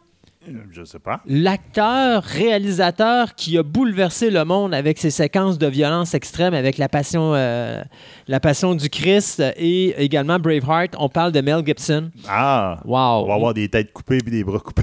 ben non, euh, Gibson n'est pas violent comme ça. Non. Mais Gibson va, est quand même capable d'aller chercher une violence très crue, réaliste. C'est Dunkirk qui a fait dernièrement. Oui, je pense que c'est Ouais, je pense que c'est ça. J'ai beaucoup aimé Non, Dunkirk. Dunkirk, c'est. euh, Excuse-moi. Non, c'est pas Dunkirk, c'est l'autre. Euh, comment ça s'appelle l'autre? Film de guerre là, avec le. ah, Ouais, ben, je sais de quoi tu me parles, là, Mais mais- ça va revenir. Continue. Ouais, bon, ok. Continue. Continue. Fais comme si je t'ai rien C'est dit. ça. Bon, anyway, alors Mel Gibson va s'occuper de la réalisation, mais avant ça, il va finaliser son film qui va s'intituler euh, Destroyer, qui euh, présentement qui est en tournage en Australie, où est-ce que ça raconte l'histoire des attaques kamikaze contre le USS Laffrey en avril 1945. Mais après ça, dès qu'il a terminé ça, il s'en va au Texas et il va embarquer sur la euh, mise en scène de ce remake de The Wild Bunch qui raconte l'histoire d'un groupe de hors-la-loi en fuite au Mexique qui est traqué par un ancien frère d'armes après l'attaque d'une compagnie de chemin de fer. Donc, The Wild Bunch, ça s'en vient au cinéma sous la direction de Mel Gibson. On va le trouver, là, le film, tantôt. Euh, C'est un film de guerre. Ouais, c'est un film. Avec le gars qui voulait pas se battre parce qu'il voulait pas toucher un gars. Ouais, ben arrêtez, il voulait battre, il voulait aller à l'armée, mais c'est juste il que voulait rendre service à son pays, il, il voulait, voulait sauver pas des avoir vies. une arme. Il voulait pas Il- prendre des vies, il voulait sauver des vies. C'est ça, exactement. Puis il a été reconnu pour ça. Oui. Ben d'ailleurs, c'était le fameux. Je pense qu'il a passé trois jours sur un plateau et trois nuits à aller chercher des corps de gens, des soldats blessés, que ce soit de son- des, des Américains ou de l'équi- de- des Des-. Mais des- c'était durant la guerre du Vietnam, je crois? Euh, non, non, non, c'est guerre la, Deuxième la Guerre Deuxième mondiale. Guerre mondiale, mais c'était avec contre les Japonais. Oui, exactement. Donc, il allait chercher des Japonais et des Américains Ouais. pour justement sauver Ah leur oui, il y avait vie. une falaise. On- Ouais. Dans le film, on voit très bien la scène. Il y avait une falaise. Puis lui, c'était un, des, un rare survivant l'autre bord. Puis il descendait le monde avec une corde. Puis à un moment donné, il se rend compte. il dit, Hey, comment ça se fait qu'il y a plein de monde qui descend? Dit, de toute la nuit, il y a quelqu'un qui descend des morts. Ouais. Puis à la fin, à la fin de la troisième journée, ben là, il descend. C'est ça. Parce que là, ils l'ont trouvé. C'est super les- pratique, Ah ouais. super beau parce que là, après ça, il retourne les soldats en haut, puis lui est là. Ouais. Puis à un moment donné, il dit OK, là, les gars, il faut vous attaquiez. Il dit Non, on attend. Il dit Vous attendez quoi? J'attends- On attend que, je me rappelle pas Il du nom du gars, encore- le gars fasse la prière. Ouais, mais je Parce pense que les autres, ils voulaient plus y aller. Ouais. Ils voulaient plus y aller tant que lui n'a pas fait sa prière. Puis il dit non, non, regarde, parce que lui va nous sauver. Lui, s'il Puis, nous arrive euh, quelque chose. si je me ah, trompe pas, il, était- vraiment il bon, fallait qu'il descende encore une personne parce qu'il y avait une personne sur, sur son dos. Ouais, ben en ça, à la de toute fin, mais là. quand il retourne Ouais. après sous, après coup, Ah, oui, oui. c'est ça. Donc, Mais là, oui, c'était un beau film, ah, ça. C'était un vraiment beau film. Le titre m'échappe, mais oui, c'était un très beau. Ouais, ouais, on va le trouver le, le titre du film d'ici la fin. Euh, donc, euh, ah oui, Blade Runner. On a vu Blade Runner au, justement au, Oui. au grand écran dernièrement avec Ben, le 2049. le 2049. Mais notre euh, Blade Runner 2049, ben, on va avoir droit à une bande dessinée. OK. Ils vont faire un comic book OK. avec. Peut-être qu'on n'aura pas de suite à Blade Runner. Je sais pas si on va, on va finir par avoir une suite à un moment donné. Ça serait le fun. J'aimerais ça, mais bon. Je sais pas. Moi, écoute, le, le Blade Runner 2049, visuellement, était époustouflant, Ouais. mais au niveau de l'histoire, ils ont manqué totalement le bateau. Puis je comprends pas que ce soit le même réalisateur, euh, pas le même réalisateur, mais le même scénariste que le premier Blade Runner. C'est là que tu vois la différence derrière un scénariste et un réalisateur. hein. Ouais, Parce ça. que euh, Ridley Scott avait laissé une porte grande ouverte, mais tous les signes qu'il nous montre montrait du personnage principal, nous montrait que c'était un répliquant. Puis dans le deuxième film, ben là, on nous dit, bon, non, non, c'est un être humain. Fait que là, t'es là, tu dis. Mais encore là, ils le disent pas. Ils disent. Ah non, non, ils disent parce qu'ils disent que ton, le bébé ou l'enfant a des traces humaines et des traces de répliquants. C'est ce que le monde pense. Ben, c'est ce qu'ils disent. C'est ce qu'ils pensent tous, mais ils l'ont jamais analysé parce qu'ils ne le trouvent pas. Attends, il n'y a personne qui a été capable de le spotter. Euh, en tout cas, il faudra voir le film, mais moi, je pense que oui, c'est officialisé comme quoi l'enfant a bel et bien du sang humain et du sang. C'est très. Euh, très euh, là, là, tu vas-tu me faire fâcher, là? Oui. Eh, maudit. Bon, c'est ça. Donc, c'est Titan Comic qui va faire euh, ce Blade Runner 2049, euh, la bande dessinée, on peut dire, je sais pas. Ça va être totalement canon. Ça va être euh, un, graphic novel. Ça va être considéré comme canon dans le Blade Runner Universe. Donc, les personnes qui vont s'impliquer là-dedans vont, avoir le, pouce en l'air pour pouvoir dire oui, tu as le droit de faire ça. Les publishers vont être Nick Lando et Viviane Chong. Donc, on verra bien ce que ça va donner. Ça peut être très intéressant. On avait vu, euh, justement, avant Blade Runner 2049, on avait vu quelques petits encarts qui avaient comme des petits courts-métrages qui avaient fait comme le lien entre le premier Blade Runner et le deuxième. Donc, peut-être ça va être dans cette inspiration-là. On verra bien. Moi, je vais vous parler de nouvelles de, super-héros. D'abord, on va commencer avec Joker. Euh, le film qui va raconter les origines du personnage du Joker. Donc, bien sûr, dans le rôle titre, ça va être nul autre que Joaquin Phoenix. D'ailleurs, si vous allez sur le web, vous avez quelques photos. On pourra peut-être mettre ça ailleurs sur notre, euh, euh, Twitter, et Twitter, exactement. Mais moi, ce qui m'épate, c'est le deuxième gros nom de ce film-là qui ont été cherchés, qui est Robert De Niro. C'est pas un petit nom. Et Robert De Niro sera de la distribution de Joker aux côtés de euh, Zazie Beats, Bill Camp, Frances Conroy, Glenn Fletcher, Douglas Hodge, Mark Maron, Joss Pays et Shia Wingham. Euh, il y a l'acteur Brett Cullen qui va remplacer quant à lui Alec Guinness, Alec, euh, pas, Alec Guinness, Alec Baldwin, pardon, que Baldwin avait été euh, nommé sur ce projet-là, mais finalement il a dû quitter pour un horaire du temps incompatible. Alec, tu fous rien de ta carrière, veux-tu même dire qu'est-ce qu'il y avait de problématique pour toi de jouer dans le Joker. Ça aurait pu relancer ta carrière, mais c'est ton problème. L'action qui va se dérouler dans les années 80 à Gotham City va nous présenter, bien sûr, les origines du célèbre adversaire de Batman. Il euh, n'y a rien qui nous dit encore si c'est le même Joker qu'on voit dans le film Suicide Squad ou si c'est quelque chose de totalement différent. Donc, le film devrait sortir en salle en octobre 2019 et c'est le réalisateur Todd Phillips qui va s'occuper de, réaliser tout ça euh, en compagnie de Bradley Cooper qui lui va s'occuper de la production à côté de, de, euh, ben non, plutôt qui va s'occuper de la production tout court, pardon. Euh, deuxième partie de ma nouvelle, bien c'est de dire que Disney a officiellement pris les rênes des X-Men ainsi que des Fantastic Four et de Deadpool. Dans le cas de Deadpool, on a annoncé qu'on n'allait rien changer. Non, mais... seulement qu'ils vont expand l'univers. Ils vont mettre d'autres super-héros dans le même genre. Mais il restera à voir si les X-Men et les Fantastic Four vont être rebootés. Moi, je dis que ça devrait être fait. Oui, je pense. Euh, cependant, ce qu'on annonce comme nouvelle, c'est que le producteur Kevin Feige, qui est le gars qui s'occupe présentement de toute la production des films de l'univers Marvel, va s'occuper maintenant des franchise de X-Men, Deadpool et Fantastic Four. Donc, c'est quand même une bonne nouvelle parce que ce gars fait une super de bonne job.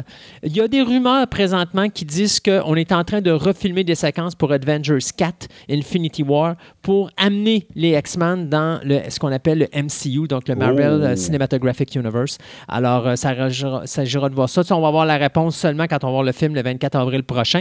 Mais euh, n'empêche que euh, pour le moment, Fox et Disney, bien, Disney est en train de prendre le contrôle tranquillement, pas vite des personnages de super-héros. Mais en venant avec les X-Men, je suis à peu près sûr qu'on va rebooter l'univers parce qu'il n'y a pas de mutants. Et on a deux Quicksilver. Donc, il y en a déjà eu un dans l'ancien univers des X-Men, il y en a eu un dans les Avengers. Et Scarlet Witch, techniquement, est une mutante mais là, elle ne l'est pas parce qu'il n'y avait pas le droit de parler des mutants. J'ai vraiment hâte de voir comment on va mixer cet univers-là puis qu'est-ce qui va se passer. Mais euh, quoi qu'il en longtemps, soit. j'ai pensé qu'il allait vraiment garder les X-Men séparés. Mais qu'il aurait pu faire des, des, des crossovers dimensionnels. Oui, sauf qu'encore là, tu comprends que c'est difficile. Sauf qu'en ce moment, où est-ce qu'ils sont rendus, là, les X-Men, dit. Euh, moi, je pense qu'ils Là, sont rendus à la deuxième fois qu'ils font une affaire avec Jean Grey. Là. Ouais. Sauf que c'est pas la même Jean Grey. parce que ça, c'est la Jean Grey du passé. Là, ils ont comme fait avancer le Dark Phoenix saga. Alors, nous, on l'a vécu quand Jean Grey était adulte. Là, on va la vivre lorsqu'elle est plus jeune. Donc, ils sont quasiment rendus et ils ont quasiment épuisé le même matériel qu'avant. En tout cas, je trouve ça. En tout cas, on verra. il, y a temps, il y a temps de recommencer à zéro. En passant, c'est Arsha Ridge. Ah, mon Dieu, Axa Bridge. C'est ça. Ouais, effectivement. C'est ça le film de Mel Gibson, avec la guerre avec le, monsieur et tout. C'est ça. Euh, ben, regarde, on va regarder dans le même, euh, dans le même idée. Donc, euh, Black Widow, ils ont fini par trouver le directeur.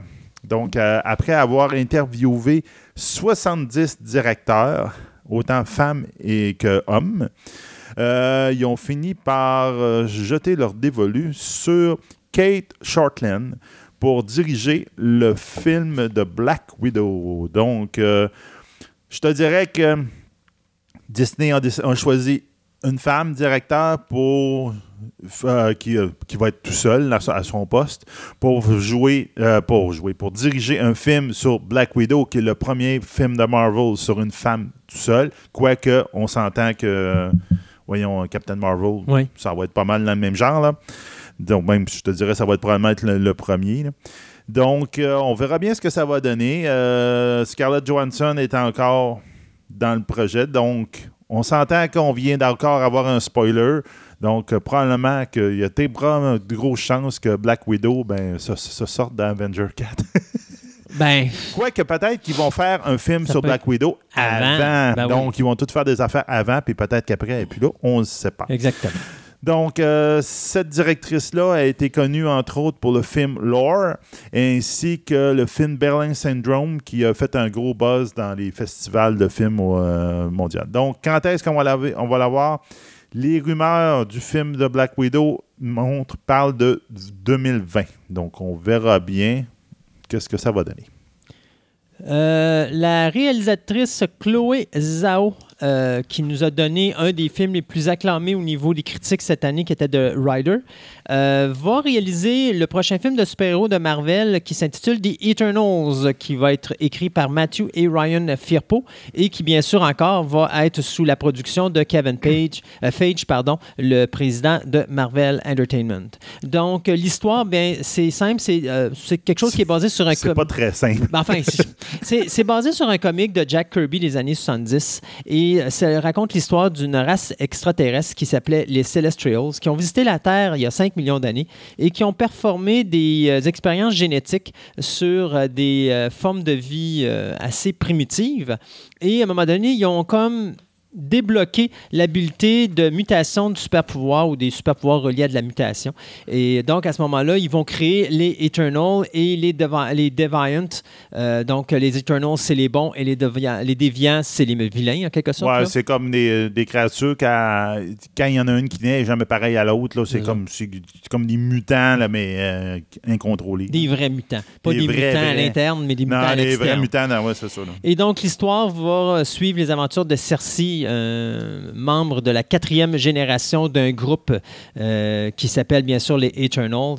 Et euh, bien sûr, sa rencontre avec ces créatures-là. Donc, euh, The Eternals, ça s'en viendrait. On parle de quelque part dans les alentours de 2020-2021. Parce que je peux dire que c'est compliqué. Puis tout, je pense qu'il parle que Thanos est un Eternal. Tu sais, il y a beaucoup d'implications dans l'univers complet des, de tout Marvel. Donc, on verra bien ce que ça va donner, mais euh, ça peut être assez surprenant. Bon, euh, je sais pas, ben toi, tu sais, je ne pose pas la question à toi, là. Non, mais DOA. Je pense pas, je sais pas si ça avait. Dead on Arrival? Non, non, non, c'est vraiment, c'est DOA. O, A, A, O, puis A à côté. Ah, OK. O, A. C'est euh, une série qui avait été assez particulière. je pense que c'était à peu près 8 épisodes je me rappelle bien. Euh, entre autres, ça avait été publié sur Netflix. Euh, ça raconte grosso modo l'histoire d'une jeune fille qui disparaît. À un moment donné, elle est comme, euh, entre guillemets, enlevée ou a fait une fugue. C'est pas trop, trop déterminé. Puis elle revient plusieurs années plus tard dans sa famille. Mais elle raconte un, elle veut pas elle, dit qu'elle se rappelle pas ce qui est arrivé, mais en réalité, elle s'en rappelle, mais elle veut pas le compter à personne. Puis elle, rassemble des personnes de son école, puis eux autres, elle leur raconte son histoire. Puis là, c'est comme une histoire quasiment à bracadabrande de quelqu'un qui l'a capturé pour faire des expériences sur elle, parce qu'elle aurait peut-être le pouvoir de, de, de d'acquérir des pouvoirs particuliers dans une autre dimension. En tout cas, regarde, c'est tellement. Mais, puis c'était toute une histoire avec des, mouvements, etc. Puis elle leur apprend les mouvements, etc. C'est pas pour tout le monde. C'est vraiment pas tout le monde. C'est soit que tu trouves cette série-là super belle et très bien faite, très bien tournée, ou soit que tu arrives au, bout de la, série et tu te dis Qu'est-ce que j'ai perdu mon temps là? Vraiment. Donc, euh, c'est Britt Marling, qui est l'actrice principale. A dit que justement, la deuxième saison a été finie de tourner en juin. On verra bien. Ça avait fini sur une note très euh, sombre où, en fin de compte, euh, le personnage principal s'était fait tirer dans une école. Donc, il y a quelqu'un qui qui s'était fait toucher puis elle partait en ambulance. Et donc, justement, le premier épisode de la deuxième saison s'appelle The Angel of Death, donc l'ange de la mort. On verra, bien ce que ça va donner. Euh, c'est pas pour tout le monde. C'est vraiment très particulier. Si vous voulez l'essayer, essayez ça de, des OA, donc OA. Euh, regardez ça sur Netflix ou, euh, ou encore dans la, location ou quoi que ce soit dans des services de streaming. Essayez. Vous dites qu'il faut vous toffier jusqu'à la fin pour vous faire vraiment une idée parce qu'il ne faut pas vous baser sur un épisode ou deux. C'est extrêmement bien fait. L'actrice principale, c'est elle la réalisatrice, c'est elle la scénariste. OK. Donc, c'est elle qui fait tout de A à Z. Euh, puis ça a un style très particulier, très. Euh, comment on pourrait appeler ça? C'est euh, du cinéma de répertoire, mais mhm. ça, c'est de la télévision de répertoire. OK. C'est vraiment, ça se cachait là. C'est vraiment particulier. C'est quelque chose, quand même, moi, je trouve que ça vaut la peine d'être vu, mais c'est vraiment pas tout le monde. Pour ceux qui sont tapés la série, euh, la petite découverte, moi, c'est une petite découverte, cette série-là. Une série télé de 2004 à 2006 qui s'appelait Veronica Mars, qui mettait en vedette Christian Bale. Euh, ouais, je les ai pas écoutés, mais je les ai à quelque part là, dans, mon, dans mes affaires. Sincère, là. écoute, écoute Veronica, Mars parce que ça vaut vraiment la avec peine. les affaires, ce qui se passe à. Euh... Ben, c'est une étudiante. Euh... À Niagara Falls, c'est ça? Non, non, non, non, non, non. non, ça, c'est Wonder, ça, c'est Wonder, ah, ok, c'est bon, Wonderland. Ça. Okay, bon. Wonderland ou Wonderworld, même ça, c'est Wonderland. Wonderland. Euh, non, c'est ça. Euh, là-dedans, c'est une, une jeune étudiante qui. Euh, le père est un détective privé, fait qu'elle, quand elle est à l'école, elle gagne son argent faisant des, des enquêtes à l'école et tout ça. Donc, on avait eu droit à trois saisons. Et il y a eu un film qui était sorti au cinéma qui avait été payé par les fans parce qu'il n'y avait pas les budgets, puis les fans ont donné de l'argent pour faire le film en question. Mhm. Et donc, Christian Bale vient, euh, Kristen Bell pardon, vient d'annoncer qu'elle euh, sera de retour pour la quatrième saison de Veronica Mars, euh, qui va être présentée sous la plateforme de Hulu. Donc, on parle d'une quatrième saison de huit épisodes seulement. Présentement, on peut vous confirmer le retour de Jason During dans le rôle de Logan, Francis Capra dans le rôle de Eve, Ellie Willy. Euh, Percy Dag, euh, Dags 3 pardon, dans le rôle de Wallace et euh, David Stazik dans le rôle de Richard Casablanca. il y a juste les acteurs Ryan Hansen, Teddy Dunn, Michael Monet et les actrices, ou les actrices pardon, Tina Majorino et Tessa Thompson, ainsi que l'acteur Chris Lowell, qui ne sont pas confirmés. C'était des réguliers dans les films, mais dans le film et dans les séries, les trois saisons d'origine. Mais ce qu'on peut vous dire, c'est que présentement, euh, on vient de signer Marsha Landon, qui va être de retour euh, comme euh, chef de la police, et que l'histoire de cette quatrième saison va se, se, passer durant le Spring Break de Neptune, dans lequel des étudiants fêtards seront assassinés. Et à ce moment-là, une des victimes qui va s'être échappée de ce massacre bien, va engager Mars Investigation pour faire l'enquête sur savoir qui a assassiné ces jeunes étudiants. Bon, ça, c'est une bonne nouvelle, ça, on ramène des, des, séries à succès de même. Mais Veron Commerce, moi, j'adore. C'est vraiment une petite découverte incroyable que j'ai faite. Euh, si vous l'avez jamais vu, ça vaut la peine. Ça s'écoute, ça, s'écoute tellement bien, là. Ça va tellement vite. euh, Topher Grace, l'acteur Topher Grace. Comme, comme, dans mes notes, c'est marqué. Euh, aussi que, connu par le gars qui a failli, euh, qui a, qui a failli jouer Venom. Oui. Donc, euh, il est connu sur l'Internet par sa, son hobby de prendre des films et de les réduire à leur plus simple appareil. C'est-à-dire qu'il les édite. Par exemple, il avait été connu pour euh, prendre les, toutes les Star Wars, les prequels, euh, puis de faire un film de 85 minutes avec ça. Donc, il coupe, puis il refait du montage, puis il fait la même, puis et voici ce que ça donne. Donc, en ce moment, il y a une campagne, hashtag, qui est marquée hashtag release de Grace Scott. Parce que Monsieur euh, Tom Grace, ben, il a, pris The Hobbit, la trilogie des Hobbits de, ma, de M. Peter Jackson, qui, on s'entend, accumule beaucoup plus que 8 heures. Puis, il a réduit ça à 2 heures. En prouvant à bien du monde que, regarde, ce film-là, ça aurait dû. Ces trois films-là, ça aurait dû faire un film. Ça aurait été suffisant. Donc, euh, il y a une grosse campagne en ce moment pour euh, donner de l'argent et quoi que ce soit à monsieur pour qu'il débloque les, euh, les, fonds et ainsi débloque aussi les droits pour pouvoir sortir sa version raccourcie de, des Hobbits. Donc, on verra bien si ça va sortir. Peut-être que on voit simplement que ça va sortir sur Internet à un moment donné. on verra bien. Mais euh, il y a plein de monde demain qui fait ça. Pareil comme les personnes qui avaient appris. Euh, c'est quoi C'est Matrix 3 Oui. Il y avait comme on sait tous que Matrix 2 quand ça a sorti ben le gars qui faisait la, musique a sorti le, le, punch le punch du film puis les les, frères sœurs Wachowski, ben, ils ont décidé que ah, ah, regarde on change le troisième pour montrer qu'il y avait ouais, pour garder un punch donc, il y avait quelqu'un qui avait pris le dernier film et l'avait réédité dans un autre ordre pour montrer voici l'idée, hmm. l'histoire originale que ça aurait dû être. Puis ça a l'air que c'est vraiment. Ça fait beaucoup. C'est très différent, puis c'est bon.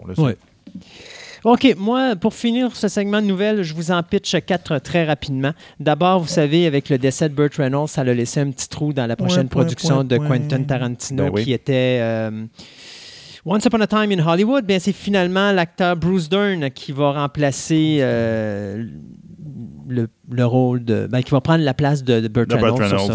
Euh, donc, juste pour vous donner une petite un petit, euh, mise à jour rapide de la distribution du film de Quentin Tarantino, Once Upon a Time in Hollywood, qui va être mis en salle le 26 juillet prochain. C'est Leonardo DiCaprio, Brad Pitt, Margot Robbie, Al Pacino, Kurt Russell, Dakota Fanning, James Martin, Michael Martin, Tim Roth, Timothy euh, Olympan, Damien Lewis, Lena Dunham, Emily Hirsch, Luke Perry, euh, et James Rammer. Donc, euh, une grosse, ben grosse, grosse distribution pour ce film-là. Mais c'est du Quentin Tarantino. Alors, ça risque d'être fort intéressant. Euh, nos deux nouvelles vous dire que finalement, on a trouvé un nouveau réalisateur pour James Bond 25. Donc, l'homme qui tuera James Bond sera Kari Fukunaga. Si ça vous dit quelque chose, ben c'est sûr, c'est le réalisateur de la première saison de True Detective. Alors, euh, il va falloir que ce gars-là se fasse à l'idée que pour le reste de ses jours, les gens vont l'associer à. Avec un nom de même, peut-être qu'il va se faire un arrêt Peut-être. C'est l'homme qui a tué James Bond parce qu'on est à peu près sûr que Daniel Craig et les producteurs vont avoir ce qu'ils veulent. Puis de toute façon, comme je l'ai dit, si vous êtes pour changer la couleur de peau de James Bond, c'est pas une mauvaise idée. Mettez un, terme euh, au personnage qu'on connaît présentement.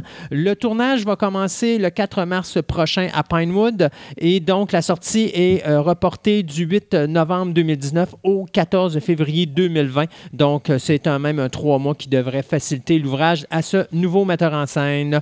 Euh, autre petite nouvelle aussi, vous dire que euh, My Hero Academia, donc pour ceux qui connaissent l'animé, ben, vous serez heureux de savoir qu'il y aura une quatrième saison. Ça vient d'être confirmé.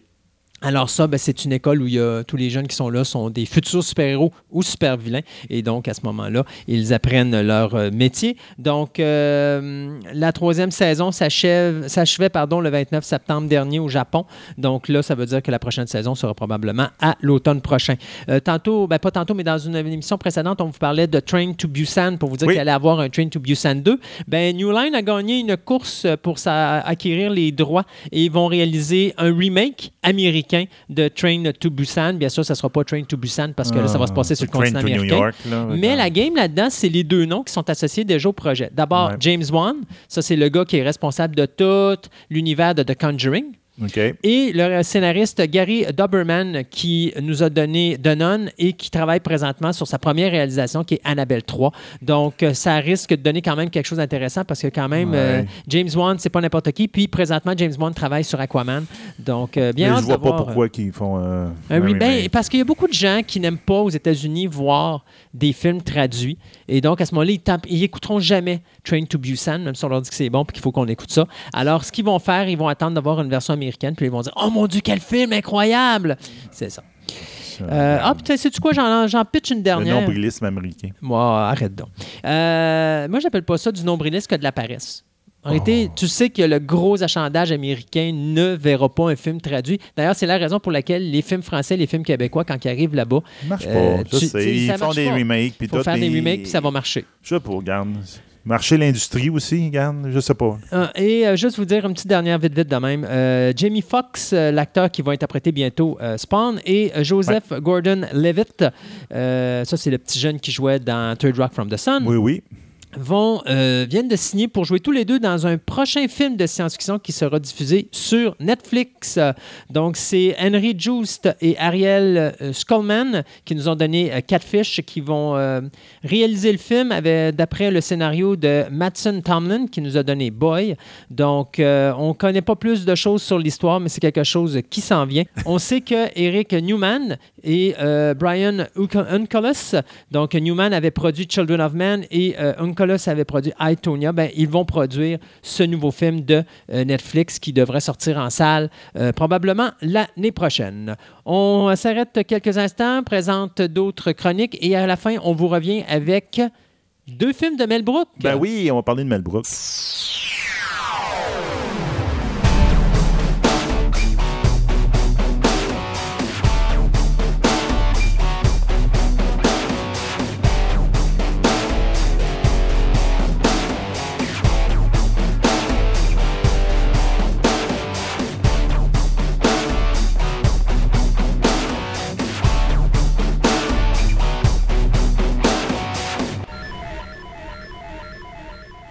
Pour finir ce segment d'histoire secondaire, parce qu'il y en avait du stock.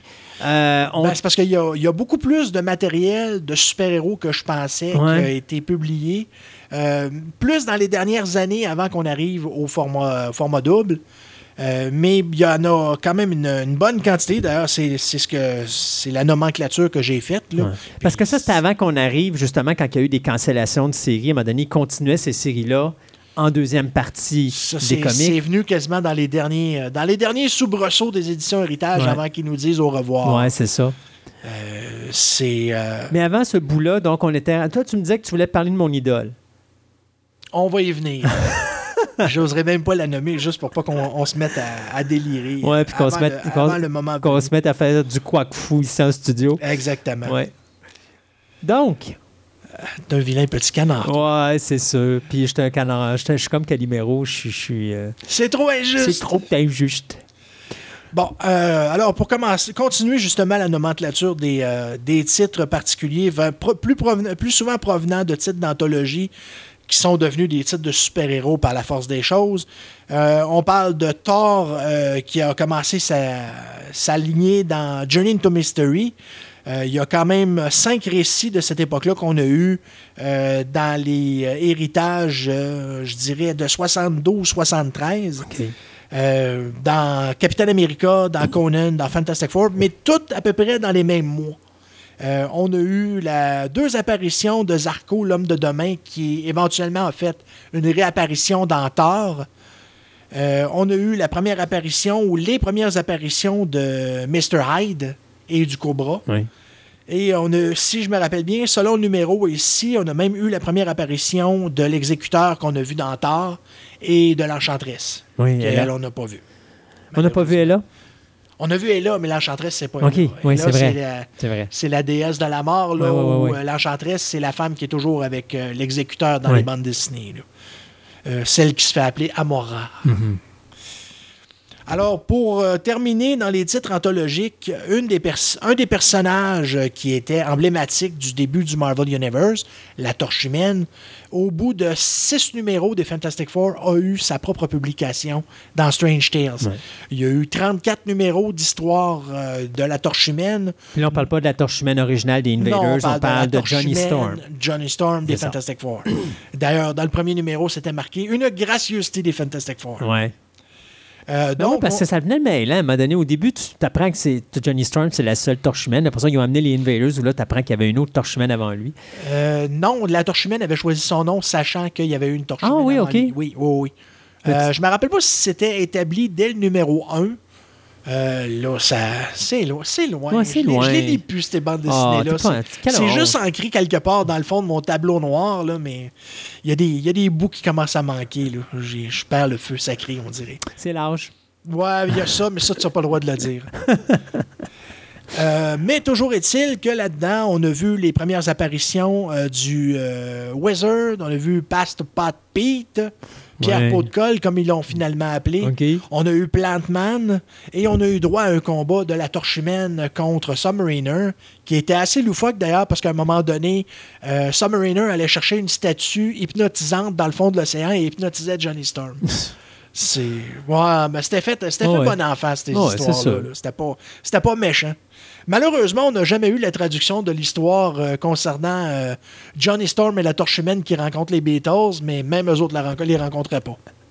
Mais sur la couverture, il y avait les, il y Les- avait les potiches. C'était assez mignon. Et l'autre personnage euh, que je- dont je voulais parler, qui est un personnage aussi du Golden Age, mais qui a fait son apparition éventuellement dans l'histoire de Nick Fury qu'on avait parlé, euh, le personnage de Yellow Claw Oui. a eu son titre. Ah, ça, je savais pas. Oui, il a eu son titre dans le Golden Age. Il n'a pas eu une euh, très longue vie. Je pense qu'il y a eu quatre numéros. Et le récit que nous autres, on a eu ici, à l'époque, avait été- venait juste d'être réimprimé dans euh, Marvel Première numéro 2, que nous autres, on a connu ici sous le nom de Warlock numéro 2, Oui. parce que c'était vraiment la deuxième apparition de Warlock. Donc, étant donné que tu avais le récit principal, on va mettre l'histoire de Yellow Claw dans le même numéro. Ce numéro-là a été réimprimé aussi dans un Dracula. On ne sait pas trop pourquoi, mais probablement manque de, manque de, de trucs à publier. Ouais. et On a besoin de quatre pages rapides. Alors, euh, c'est pas grave. C'était du vieux Kirby, ça allait bien passer. Puis si les gens aimaient pas Warlock 2 parce que les ventes étaient pas bonnes, c'est pas grave, au moins l'autre, il. Ah, ben, de toute façon, c'est tellement. On, on l'a- déjà couvert, Warlock, mais chez Héritage, c'est tellement, tellement une catastrophe. Ouais. C'est sûr c'est dommage, qu'ils un- sont pas, ils, ils sont pas fait non. aider par Marvel Ouais. parce que déjà là, ils ont sauté les deux premiers numéros parce qu'ils ont, ils ont comme considéré que les Marvel première 1 et 2 étaient les deux premiers de Warlock alors que c'était pas le cas du tout. Ouais. Les deux premiers de Warlock, c'est les deux premiers comics de la série Warlock. Donc, il nous manque deux récits en partant. Puis quand Warlock a quitté la Terre, il y a eu quatre récits publiés dans Strange Tales qu'on n'a pas eu. Non. Donc, pas le début de l'histoire avec le Magus. Ouais. C'était à n'y rien comprendre. Puis tu sais, c'est dommage parce que euh, même s'il l'appelait Him à l'époque, je me rappellerai toujours de la confrontation avec Thor. Puis j'avais espéré quand ils ont sorti l'omnibus d'Adam Warlock qu'il serait dedans. Puis non. C'est le cas maintenant des, euh, des collections épiques. Quand un personnage qui est apparu dans une autre série, bien souvent, ils mettent à l'intérieur. Ouais. Comme pour moi, si tu fais une collection de Submariner, en temps normal, tu devrais mettre Fantastic Four numéro 4, numéro 6, qui sont les deux premières apparitions, puis même les, les apparitions successives, Ben, ça. pour faire une collection complète, Complète. du personnage. Tu sais, comme mon Howard the Duck, mon omnibus, tout est dedans, là. Mais à Warlock, non. Si Je trouve ça frustrant parce que. Non, ils prennent les, les apparitions Ouais. physiques seulement. D'ailleurs, de- dedans, ils ont-tu mis les, euh, les trois numéros de Hulk avec la contre-terre? J'ai pas les numéros de Hulk avec la contre-attaque Donc, t'as pas la fin de l'histoire de Warlock. Non, Donc, c'est ça. Encore là, c'est incomplet. Je fais comme héritage, à un moment donné, ça jump, puis je me retrouve avec. un voyons, c'est quoi qui se passe? Ben, c'est ça. Puis j'espérais en l'achetant, surtout à 125$ piastres, le volume, là. Eh, ben, là, ouais, les omnibus sont assez. euh, Tu, sont dis, j'espérais avoir tout dedans, puis non, j'étais déçu parce que. euh, en tout cas, j'aurais jamais C'est c'est les aléas, mais t'as pas le choix. Si, sinon, Ouais. ben, t'as pas le choix. Faut que tu ailles vers les comics digitaux puis que tu fasses des beaux petits assemblements. Toi. Ah, perte de temps.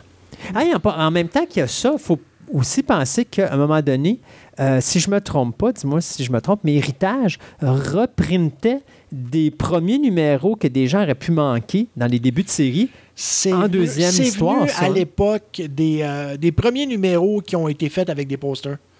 C'était pas Donc mal à après les numéros époque-là. 100, là? Ouais, ben, en tout cas, Fantastic Four, euh, Fantastic Four et euh, Hulk, je crois que c'était à cette époque-là.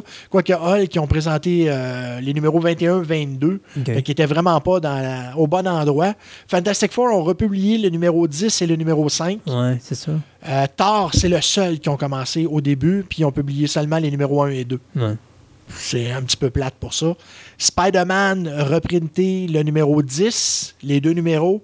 Ensuite, le numéro 13, qui était la première partie d'une histoire en deux parties qui se suivaient dans le numéro 12. ça, ça, ça, ça n'était une bonne. Et le numéro 14 euh, a été réimprimé aussi dans le numéro suivant.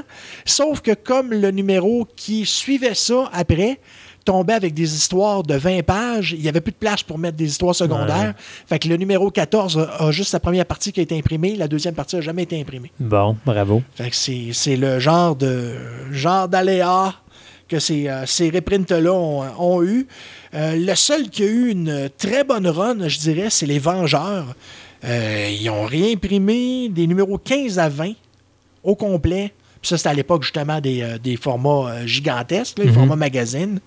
puis il y a eu le numéro 10 et 12 aussi. 12 était important surtout pour la mort de, du baron Zemo. Oui. J'allais le chercher, ça va pas bien. Là. Euh, fait que ça, c'est, ça, fameuses réimpressions euh, de l'époque. moi aussi, je pensais qu'il y en avait beaucoup plus que ça. Ça m'avait marqué à l'époque parce que, veux, veux pas, c'était des récits qu'on connaissait pas ou peu. Mais c'était le fun pour ceux qui avaient manqué les premiers numéros qui étaient plus disponibles. Mhm. Tu sais, des fois, tu as des gens, je veux acheter tel numéro, il manque le numéro, il manque le numéro. Puis finalement, là, ils reprintaient à la fin. Je trouvais que c'était une bonne utilisation du restant de ton, de ton, de ton comic si tu n'avais pas eu la chance d'avoir les premiers numéros. C'est sûr que c'est pas si tu as tout au complet le monde héritage, là, mais quelqu'un qui les avait pas puis qui, qui voulait les avoir, c'était une belle occasion de. Je, pense que, je pense que la plus belle réutilisation que j'ai vue de ça, c'est dans Iron Man. Euh, ils ont publié d'abord le numéro 2, fait sauter le numéro 1, c'est pas grave. De toute façon, le numéro 2, premièrement, il était publié à l'envers, fait que ça, ça aidait pas. Euh, puis l'autre numéro qu'ils ont réimprimé, autre ça, c'était le numéro 8. Et le numéro 8 était une. Euh, ce qu'on dit en anglais, un retelling. ils ont tout simplement réécrit l'histoire de la première apparition d'Iron Man, son origine. Puis c'était Barry Smith, le dessinateur, le premier dessinateur de Conan qui dessinait. Fait que ça avait un, beau très beau résultat. Mais là, on va tomber dans quelque chose qui est beaucoup plus important. On va parler des histoires, encore une fois, de titres anthologiques euh, et de séries des années 70 qui n'ont pas exactement connu de très bonnes histoires chez Marvel. Mais pour ceux qui ont collectionné les titres héritage, vont probablement se souvenir euh, très bien. Euh, je parle entre autres ici des champions. Oui. Les champions, bien sûr, on parle pas. de Hercule. Hercule, Ghost Rider, Iceman, Angel, Black Widow et la super-héroïne soviétique Dark Star. Black Widow était pas une russe aussi? Oui. Oui, c'est ça. Donc, on avait deux Russes dans l'équipe. Donc, cette série-là a été publiée euh, les dix premiers numéros, à tout le moins, parce que la série complète originale en comptait 17 on a eu droit aux 10 premières dans les torts de 51 à 83-84. C'est quand même une bonne, euh, une bonne, run. Et ce qui a remplacé ça par la suite, c'est justement les titres de euh, les torts numéro 1, numéro 2 euh, qui ont été réimprimés. une autre série aussi qu'on a eue ici, c'est justement, on en parlait tantôt, les envahisseurs, les invaders. Donc, composé de Captain America, Submariner, Bucky, mieux connu sur le nom du Winter Soldier maintenant, Toro, qui était l'allié de la torche humaine originale. Euh, la torche humaine originale, il y avait Union Jack et Miss Fury, si je me rappelle bien. Non, c'était Miss America que s'appelait, pardon. J'ai marqué Miss Fury, mais. Non. Comme je te dis, je me fais vieux, alors. Euh, oh, là. Il y a certains trucs J'ai pas parlé d'âge, c'est toi. Bon, d'accord. je fais mon meilleur culpa. Alors, ça, ça a été publié, entre autres, tenez-vous bien, dans G.I. Joe. Oui. Euh, les numéros 5 à, 5 à 47 ont vu publier quasiment l'ensemble de la série, sauf euh, les numéros 4 à 7 qui ont été publiés dans Équipe Marvel numéro 3 à 10 et les numéros 8 à 10 dans X-Men 27 à 38. OK. Fait que je sais pas Les G.I. Joe étaient en couleur en plus. Hein? Oui, c'était tout en couleur. À cette époque-là, tous les titres étaient rendus en couleur. C'est d'ailleurs une des rares séries de ce genre-là qui a été publiée entièrement en couleur. Euh, moi, personnellement, les Invaders, j'ai toujours détesté parce que c'était dessiné par Frank Robbins, qui est un dessinateur que j'ai toujours détesté. Pour ceux qui ne savent pas qui est Frank Robbins, peuvent se référer euh, au Capitaine America à partir du numéro 42. 42 à 46. Non, on parle américain, là, les on parle, Non, on parle d'héritage. On parle, OK, 42 à 46 Le dernier numéro où Capitaine America reprend son costume après avoir été nomade. Nomade, oui. La couverture est très belle, mais quand tu regardes l'intérieur, ça s'appelle sortez, euh, sortez le petit sac blanc. C'est vraiment pas un bon dessinateur. Moi, en tout cas, c'est un, dessinateur que je détestais amèrement. Euh, un autre personnage que certains ont adoré, d'autres ont détesté, moi je le détestais amèrement, c'était le fils de Satan. Oui. Ça, c'est un personnage qui était publié dans les pages de Amazing Spider-Man de 65 à 88 et c'est l'ensemble de, la série. Et d'ailleurs, comme je l'avais dit aussi dans une rubrique précédente, là où le dernier numéro a été censuré aux États-Unis avec une page de John Romita, nous, on a eu la page originale où il y avait. Euh, euh, on voyait le fils de Satan crucifié, puis on voyait sa mère en train de se faire, euh, de se faire poignarder avec des lances. C'était assez violent comme, comme Mais tu vois, ça, dans Doctor Strange ou dans Dracula ou Frankenstein, ça aurait été, parfait. Ouais, effectivement. C'était pas. Je pense pas que c'était, c'était calculé d'office. Parce, qu'en plus, tu as Spider-Man qui est un personnage qui est plus familial. Mhm. Puis là, tu tombes avec un personnage qui est un peu plus démoniaque et adulte. Un peu. Ouais, un peu. Alors, ça aurait été parfait, genre avec L'Homme-Chose ou avec Ghost Rider, mais Ghost Rider, ça n'a jamais été publié ici non plus. Ça, c'est, ça fait partie de ce genre de, de personnage que. Ben, c'est parce que l'affaire, c'est qu'il y a tellement de titres Marvel qui ont été publiés à cette époque-là que s'il avait fallu que tout ça soit publié ici. On aurait manqué de. Il aurait manqué de papier quelque part au Québec. On n'aurait plus d'herbe aujourd'hui. Ouais, c'est ça. C'est pas grave, on a des castors. euh, ton personnage fétiche, finalement, fait son oh! apparition dans les pages de Maître de Kung Fu. On parle Howard the Duck. Du numéro 31 au numéro 43, on voit les six premiers numéros d'Howard the Duck. Et le numéro 7 a été publié presque deux ans plus tard dans les numéros 60 et 60, 60 à 63. Ce qu'on n'a pas eu, mais de toute façon, ça allait être publié après le numéro 7, c'est l'édition du Trésor où Howard the Duck euh, faisait alliance avec euh, les défenseurs pour combattre des super-héros absolument euh, débiles, dont un qui avait un trou noir à l'intérieur du corps. Non, en tout cas, si tu t'en rappelles pas, c'est. Euh, non, ben, de toute façon, il était vraiment, vraiment. Euh, mauvais. très, très mauvais. C'était dans le moule du Dr. Bong. OK. Puis Dr. Bong, tu sais quel genre de personnage Oui, oui mais c'est ça que j'aimais d'Howard. C'était des personnages qui n'avaient pas de Moses de bon sens. bigger than life. c'est ça. On va dire ça de même. Ça n'avait aucun sens, mais c'était Howard. Mais quand même, euh, sept numéros d'Howard the Duck publiés au Québec.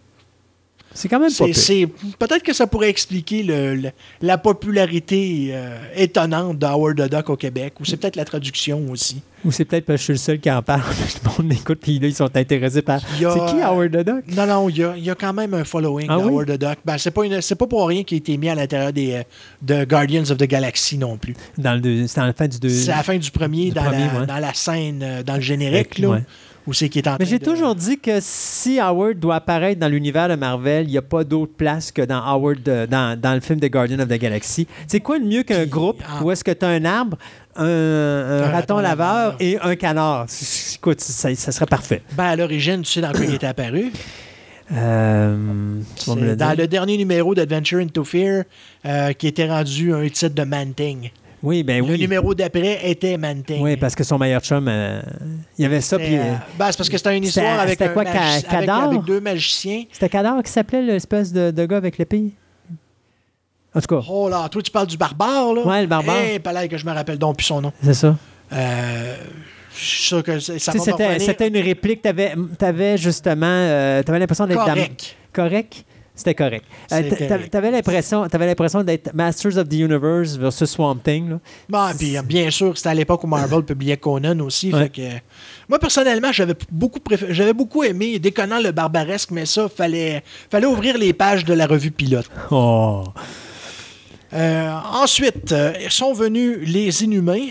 Alors, bien sûr, les personnages qui ont fait un canard l'année dernière au, au, petit écran. Ouais huit numéros, euh, huit épisodes d'une platitude monstre, à un tel point que maintenant, ils sont en train de les tuer dans le comic. Exact. Mais toujours est-il que c'était Black Bolt, Medusa, Karnak, Gorgon, Triton et la belle Cristal. Mais moi, c'est le chien qui m'intéresse. Ben oui, Lockjaw, hein, qui ont tué dans le premier numéro. les sacrifices. Je suis bon pour, euh, pour vendre la sauce, je dois avouer. Yes. Alors, euh, les Inhumains, nous, on a eu les numéros 1 à 13, 1 euh, à 9, pardon, sur une série de 13 ou 14 épisodes. Je suis pas sûr. Je me rappelle que le numéro 12, c'est Hulk. Je sais pas pourquoi. C'est moi, tout simplement. Mais euh, les numéros 1 à 9, donc, ont été publiés des numéros 63 à 91-92 sur à peu près 3 ans. Ensuite, euh, chose qu'on n'a pas vu souvent chez Héritage, ils ont publié une mini-série, la mini-série Long Shot, personnage qui a été euh, éventuellement joint aux X-Men. a vu sa, sa mini-série de 6 numéros publiés dans les Transformers de 1 à 13. OK. Donc, quelqu'un qui collectionne les, euh, Transformers. Euh, oui, parce que la majorité des histoires qui complémentaient, c'était les two-parts. Parce que si tu avais ton numéro, mettons ton numéro 1 de Longshot, tu avais mhm. la première moitié du numéro 1 dans le premier numéro, mettons des Transformers, puis le deuxième, la suite de ton premier numéro se retrouvait dans le numéro 2. Oui. Ça, pour compléter. Bah, ça a été le cas de toutes ces séries-là. C'était tout simplement séparé en deux pages, parce qu'en moyenne, dans les, euh, dans les titres principaux, tu avais toujours une histoire d'à peu près 20 pages. Hmm. Donc, ça te laissait à peu près 14 pages pour faire de la publication, de publicité, et en même temps mettre euh, une ou deux histoires secondaires, dépendamment du matériel que tu entre les mains.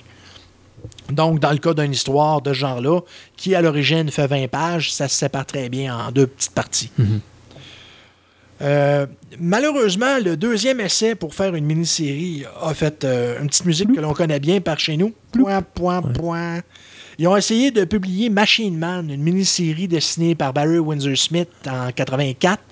Et malheureusement, le seul numéro qui a été publié, c'est le numéro 1 dans les deux numéros euh, suivants de Transformers. Donc, totalement perdu. Euh, ensuite. Euh, Pourquoi il n'y a pas eu de suite, d'après toi? C'est parce qu'ils n'ont pas eu La série s'est arrêtée au numéro 17, puis 16 et 17, c'est des réimpressions d'autres titres qui avaient déjà été. Fait qu'eux autres ont juste fait le 1 puis ont dit on arrête ça là? Ben, c'est plus le fait qu'on arrive on arrive à la section au ah, revoir d'héritage. Tu parles Transformer, il, avait, il arrivait à la fin, oui, ok, je comprends. Il arrivait à la fin de Oui, oui, ok, je comprends. La fin des, des publications euh, de super-héros. C'est pour ça que Machine Man, ça s'est révélé être le seul et unique numéro, parce que dans le numéro d'après, c'était une histoire. C'était-tu l'histoire d'équipe Marvel qui s'est ramassée dans Transformers. Euh, parce que de toute façon, le, dernier numéro d'équipe Marvel qui a été traduit, les deux dernières parties ont été mises euh, dans, Spider dans le dernier Spider-Man puis dans le dernier Hulk. Juste pour finir la run de ce qu'il y avait. Euh, bon. Dans les séries, justement, de, de, cette époque-là, la dernière qui restait à, à couvrir, à couvrir c'était Skull the Slayer. Euh, oui, oui, oui, Ça, ça a été publié dans les Conan. c'est sûr que c'est pas tout le monde c'est pas tout le monde qui connaît. Euh, c'est un personnage qui, allait dans la mouvance qu'on voyait dans les films à cette époque-là, euh, qui se passait au cœur de la Terre ou dans les pays perdus où tu as des dinosaures. Hmm. le Skull, qui était un, scientifique là-dedans, devenait le, sauveur des scientifiques et des aventuriers avec lui. Euh, je me rappelle pas la raison pour laquelle euh, il, devenait une espèce de super-héros, mais comme je t'ai toujours dit, les histoires secondaires, pour moi, ça a toujours été très secondaire. Euh, deux autres que je vais couvrir qui sont plus vieux, mais que la, raison pour laquelle je veux les couvrir, c'est que c'est basé sur du matériel déjà publié en roman. Il y a eu Gulliver Jones, qui était dans la revue anthologique qui s'appelait Creatures on the Loose, euh, qui nous a donné Gulliver Jones, Tongor et éventuellement Manwolf, le fils mhm. de, Jameson qui s'est transformé en loup. Euh, ça, nous autres, on n'a pas eu ça, mais c'était la, dernière série ou la dernière partie de la série Creatures on the Loose. Nous, ce qu'on a eu, Gulliver Jones, qui était basé sur du matériel d'un auteur appelé Edward Lester Arnold, euh, qui est son seul roman de science-fiction d'ailleurs, parce qu'il n'a tellement pas eu de succès qu'il s'est dit c'est là que j'arrête. Et chose étonnante, c'est qu'il y a quelqu'un d'autre qui a copié son style. Euh, le personnage que ça a donné, ça s'appelle. Euh, ça n'a pas été très populaire non plus, mais en roman, c'est très populaire. Ça s'appelle John Carter of Mars. Oui. D'Edgar Rice Burroughs. Qui a encore des comics de lui aujourd'hui. Oui, et qui a même fait des films de 300 millions qui ont fait pétate. Oui. Euh, mais quand même, c'est basé sur le même, genre d'histoire que Gulliver Jones, sauf que Gulliver Jones est tombé dans les limbes. Euh, fait des bons séries, des bons comics d'anthologie pour publier à la fin des revues. Euh, et publié à l'époque euh, pas mal tout en même temps, parce que dans le fond, on parle ici de Iron Man 13, Thor numéro 13, et Captain America et Spider-Man 23-24. Donc, vraiment tout à peu près dans les mêmes mois chez Héritage. Mais sauf que publié tout à l'envers. Euh, mais au moins, sur l'ensemble de l'œuvre de John Carter, je crois qu'il ne nous manque qu'un seul numéro. Euh, non, même pas. Euh, oui, il nous manque le premier. Il manque le numéro 16 de Creatures on the Loose. On a eu 17 à 21. Euh, puis le cas d'une autre créature du genre, Tongor, qui est un autre aventurier du même genre, euh, a été euh, est né sous la plume de Lynn Carter dans les années 60.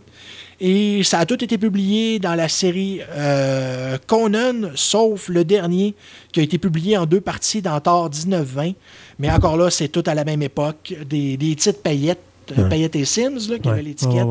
c'est dans, les numéros des 17 à 20 à peu près, dans ces eaux-là. Si je te disais, il nous reste cinq minutes, puis j'aimerais ça peut-être qu'on touche un petit peu à la conclusion des séries avec les, histoires secondaires. Sais-tu qu'est-ce qui est le plus drôle? Vas-y donc. C'est qu'on arrive justement dans la continuité des annulations d'héritage, les gros, les gros titres, les premiers à tomber sous le couperet. OK qui ont été adaptés après ça, qui ont été coupés en deux et mis dans les, euh, dans les autres bandes dessinées. Alors justement, comme je parlais tantôt, Équipe Marvel qui a été cancellée au numéro 10. Les numéros 11 et 12 ont été publiés en morcelés dans X-Men. Et dans Transformers 16-17, justement, je te disais que les, euh, le numéro 12, le numéro 12, la première histoire du numéro 12 a été mis dans le numéro 16-17 de Transformers et le deuxième histoire de, du hypothétique numéro 12 s'est ramassé dans le dernier Hulk 128 et dans le dernier Spider-Man. OK. Euh, ensuite, Fantastic Four, qui s'est arrêté au numéro 162, a vu ses récits de 163 à 176, euh, couverts dans Spider-Man de 163 à 190, donc quasiment jusqu'à la toute fin. Euh, comme je te disais plus tôt, chose étonnante, c'est que la série Frankenstein, que nous autres on a eu au Québec, avait 17 numéros, là où la série Marvel en avait 18. Le dernier numéro, que je ne savais pas, a été publié dans Dracula 33 et 34. OK. Donc, pour les, gens qui veulent, qui veulent découvrir le, dernier numéro, je peux vous le dire, je vais vous gâcher le punch, il y avait une suite. Oui, ben ça n'est jamais venu. Ça pas euh, chez Marvel, il avait pas fait le magazine? Le magazine de Frankenstein, euh, l'histoire de Frankenstein était publiée. Parce que Dracula, ils ont fait ça. Dracula, ils ont fait la série, ils ont terminé, ils ont tué Dracula à la fin. Mais après ça, ils ont fait un magazine où ils l'ont ramené. Ils l'ont ramené. C'était la suite, tandis que Frankenstein, je me rappelle pas, c'est-tu dans Savage Tale qui a été faite ou c'est Legend of the Monster? Il y a les, les, histoires qui ont été mises dans Frankenstein, ou en tout cas, celles, mhm. quand on lit le numéro 12, ils disent que ces histoires-là ont été publiées euh, concernant cette, cette trame d'histoire-là où le monstre a été manipulé. C'était dans une autre série. C'est, ça s'incruste dans le, dans le récit. Donc, il n'y a pas d'histoire qui va au-delà du numéro 18. OK. Euh, S'il y a quelque chose, on pourrait peut-être penser que l'histoire qu'il y avait dans Iron Man 55-56, dans laquelle il y avait Frankenstein, est plus une suite que les magazines.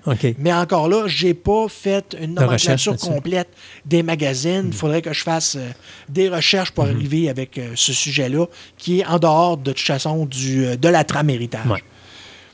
Et ensuite, le seul autre titre, justement, qui a passé sous le couperet et qui a été adapté dans un autre, euh, une autre série, c'est Thor. Les numéros 149 à 162 ont été adaptés dans Hulk 160 à 187. Donc, quasiment tout l'ensemble de la série, en format simple, quand euh, les formats doubles se sont terminés, contenait une histoire de Thor qui ont permis de terminer tout le cycle de Walt Simonson dans la guerre de Surtur contre euh, Asgard. Donc, beaucoup, beaucoup de matériel. Un petit peu plate que ce soit pas, ça n'ait pas été dans le titre Thor en tant que tel, mais au moins, c'est pas perdu pour mhm. ceux qui voulaient absolument les voir, avait une porte de sortie. Parce qu'il y a tellement de choses qu'on s'est fait couper, comme je t'avais déjà dit. On, il nous manque la dernière histoire du cycle avec euh, de Capitaine America dans sa guerre contre le Red Scar. Bien sûr, euh, ici au Québec, il faut acheter euh, l'impayable Vengeur numéro 139, que moi, je n'aurai jamais parce que je, t'ai déjà dit ce que je pense de ce numéro-là. Euh, il faudrait, que je regarde. Ah oui, justement, l'histoire de Spider-Man, le numéro, euh, l'avant-dernier numéro, le dernier numéro de Spider-Man qu'on a est l'avant-dernière histoire euh, d'une guerre de gang avec le Punisher.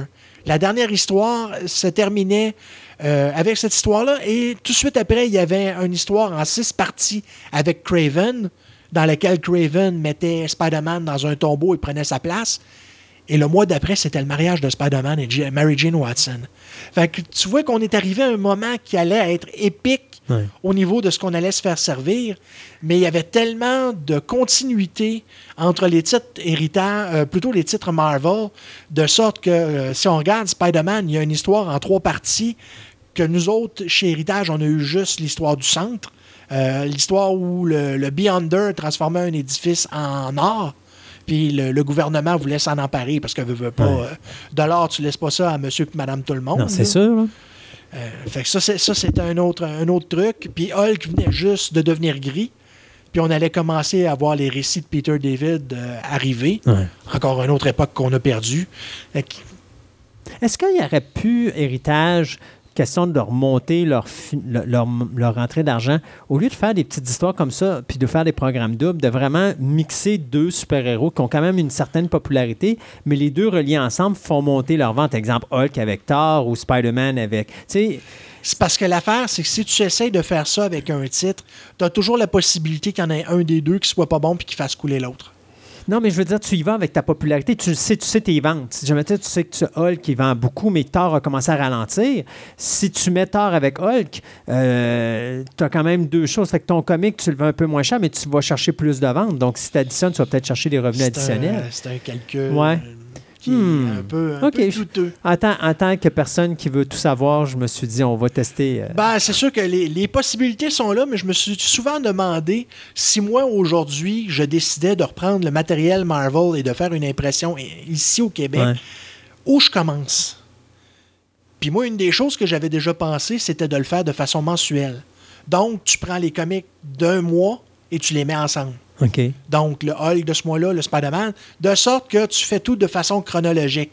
Mais sauf que le problème avec cette méthode-là, c'est qu'éventuellement, il y a des titres qui s'ajoutent. Fait que ton comic finit par doubler, tripler. Puis ton problème avec Marvel présentement, c'est qu'on arrête tout quand ça fait 12, 15 numéros, puis on start tout au numéro 1, puis c'est ridicule. Au moins, tu as DC, oh, c'est ben plus facile. Tu parles, de l'histoire du Legacy. Là, euh, ben là, maintenant, ce qu'ils font, c'est que quand tu changes d'équipe de production, donc soit l'écrivain ou l'artiste ou ainsi de suite, ils repartent au numéro 1 leur, euh, leur numérotation. Contrairement à DC, qu'eux autres, au moins, ils continuent. La seule exception qu'ils ont faite, c'est avec Superman et Justice League, parce que là, ils ont donné ça à Bendis puis là, ils ont comme fait parce que c'est un event. Bendis est sur Justice League aussi. Ben oui, Bendis est rendu chez DC. Non, je savais qu'il était chez DC, mais je savais pas. Présentement, je crois qu'il écrit quatre ou cinq séries. Euh, il écrit Justice League. Euh, non, excuse-moi, je me suis trompé. C'est Action Comics et Superman. Excuse-moi. il n'est pas sur Justice League. Il est sur Action Comics, Superman. Et il y avait Pearl aussi, puis euh, deux, trois autres séries qui écrit dans le Vertigo. Alors, euh, mais euh, il est très actif comme d'habitude. Hein, c'est Bendis, pas capable de passer. Bon, il va probablement essayer de créer quelque chose chez Vertigo qui va ressembler un peu à Jessica Jones, là, parce que c'est. Je pense que c'est déjà fait. C'est sa créature, Jessica Jones. Hein? C'est sûr que Marvel va continuer à l'utiliser, puis probablement pas à la bonne sauce, parce qu'ils ont tellement tendance à être politiquement correct de ce temps-ci, Marvel. Mais je suis pas sûr. beaucoup, beaucoup, beaucoup d'autres histoires. Mais je suis pas sûr. Je suis pas sûr. Euh, tu sais, comme là, ils ont pris Miles, mais ils ont fait juste un, annuel de Miles. Mais je pense que si Bendis donne pas son accord, ils peuvent pas faire grand-chose parce que c'est sa création quand même. Fait de quoi tu parles, Miles Morales? Miles et, euh, et Jessica Jones, euh, ils peuvent pas faire ce qu'ils veulent avec ça. Donc, je pense que Bendis a quand même des redevances qui rentrent pareil parce que c'est ses créations. Au niveau des redevances, ça, je présume, parce que c'est vraiment de ses créations. Là.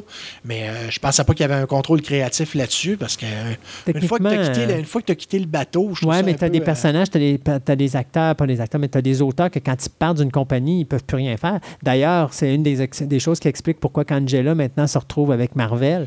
Parce que l'auteur, quand il est parti. Warren Ellis, je crois. quand l'auteur est parti puis s'est ramassé avec Marvel, ben, D'Angela est parti avec lui parce que c'était sa création. Mm-hmm. Fait que, en tout cas, c'est des affaires un moment donné, on pourra peut-être parler des droits bizarre, ça, ce personnage-là qui a, qui a, migré. Je me rappelle pas si c'est un personnage de Image qui a migré vers, euh, vers euh, Marvel. C'est un personnage euh, de... C'est pas dans Guardians of the Galaxy, d'ailleurs, qu'ils l'ont introduit à l'origine. Oui, exact. Ah, c'est ça.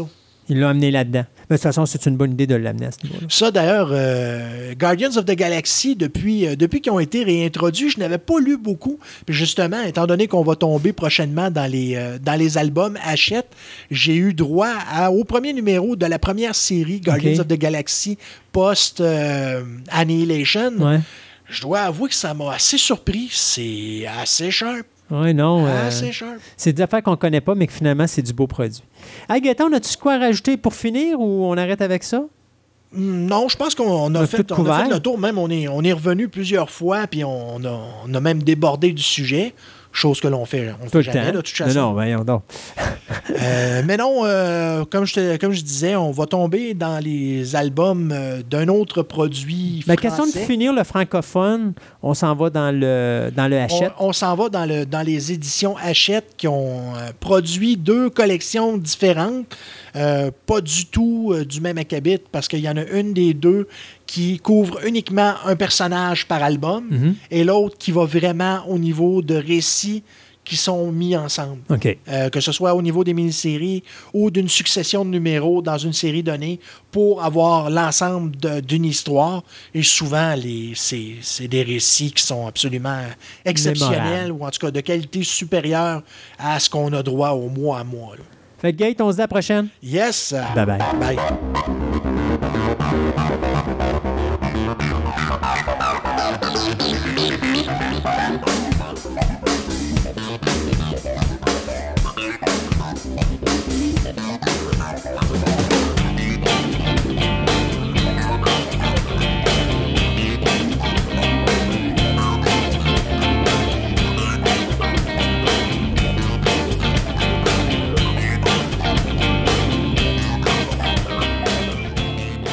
Nous devons retrouver la douzième statuette de Gladolfera. Une statuette Il est écrit dans les tablettes de Skelos que seul un gnome des forêts du Nord unijambiste dansant à la pleine lune au milieu des douze statuettes enroulées dans du jambon ouvrira la porte de Zaralbak et permettra l'accomplissement de la prophétie. Eh ben... Mais quelle est donc cette étrange prophétie? Aucune idée. C'est la fortune qui nous intéresse. C'est presque sur ces mots qu'on a commencé le donjon de Naralbuk en mars 2001 de bouche à oreille, de clavier en souris, la popularité de la saga MP3 a surfé sur le web est devenue très populaire rapidement.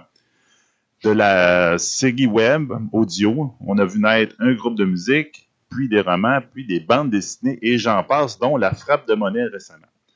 Euh, nous avons le plaisir aujourd'hui d'avoir devant notre micro John Lang, alias Pen of ou encore plus simplement Puck, euh, le créateur de l'univers de Donjon de Naralbuck. Bonjour John. Eh bien, salut à tous les amis du Québec. Avant d'entrer dans le vif du sujet, J'aimerais ça savoir, tu t'imagines-tu, il y a 17, 18 ans, tu vivrais en fin de compte de, ta création à ce moment-là? Ah bah absolument pas, parce que quasiment tout ce que j'ai fait euh, depuis le début est arrivé par accident. Donc euh, non, pas du tout. Pas du tout. non, non. Donc, euh, on, mais moi, on va commencer par les. Je te dirais que c'est difficile d'appréhender Bug dans le sens parce que c'est tellement. Ben, c'est chaotique. Je pense que c'est quasiment le thème de, de C'est chaotique et c'est vieux surtout. Parce qu'en fait, il y a des auditeurs qui étaient pas, qui étaient pas nés quand j'ai commencé. Exactement. Donc, on va commencer du tout début. Mais c'est qui John? C'est qui la personne qui a parti cette histoire-là? Eh ben, euh, bon, moi, je suis juste un type avec deux bras et deux jambes. Euh, et en fait, euh, avant de faire le donjon de Navelbuck, je faisais euh, de la musique déjà un petit peu, du jeu de rôle et euh, un certain nombre de choses qui ont fini par se combiner tout ensemble pour euh, ben, faire le, gros de, du donjon de Navelbuck, c'est-à-dire euh, la partie écriture, la partie musicale et tout ce qui a découlé de ça avec diverses idées qui naissent à peu près tous les jours, dont je trie celles qui sont intéressantes et que j'aurai le temps de mettre en fait de, de voilà de, de, mener au bout et celles euh, qui ont finalement pas d'intérêt ou que j'ai pas le temps que dont j'ai pas le temps de m'occuper et que je laisse de côté en attendant un jour meilleur. voilà, mais euh, moi j'ai euh, j'ai rien de, de spécial à dire sur la, la jeunesse de moi-même puisque j'ai pas fait exprès de naître. tu me disais tantôt justement que le, Wikipédia sur ton nom a euh, dit. En tout cas, fallait pas trop se fier là-dessus, là. Mais je voyais des. des, euh, quand même des affaires là-dessus, comme quoi que c'est. Tu participé à des, des bandes, euh, en fin de compte, heavy metal, ou en tout cas metal. Ouais, tout à fait. Alors ça, vous pouvez vous faire trouver l'info sur une de mes nombreuses pages, de, de mon site web qui est penofchaos slash musique où en fait euh, j'ai détaillé un petit peu euh, ce que j'ai fait dans le monde de la musique, parce que euh, principalement j'ai fait des choses gratuites. euh, puisque euh, j'ai jamais eu de prétention particulière. Donc, je me suis fait inviter par beaucoup de gens pour jouer dans leurs albums des instruments, des fois de la voix, des choses comme ça. Ok. Qu'est-ce qui te mène justement de ben, on s'entend que le métal le mettons appelons ça le celtique n'y a pas une gros, un gros lien entre les deux? C'est plus que tu as de l'intérêt pour les deux, puis euh, même encore aujourd'hui ou euh? Ouais, alors en fait le lien est beaucoup plus euh, serré qu'on ne pourrait le penser parce qu'il y a même maintenant des festivals entiers de musique qui mélangent le métal et le celtique.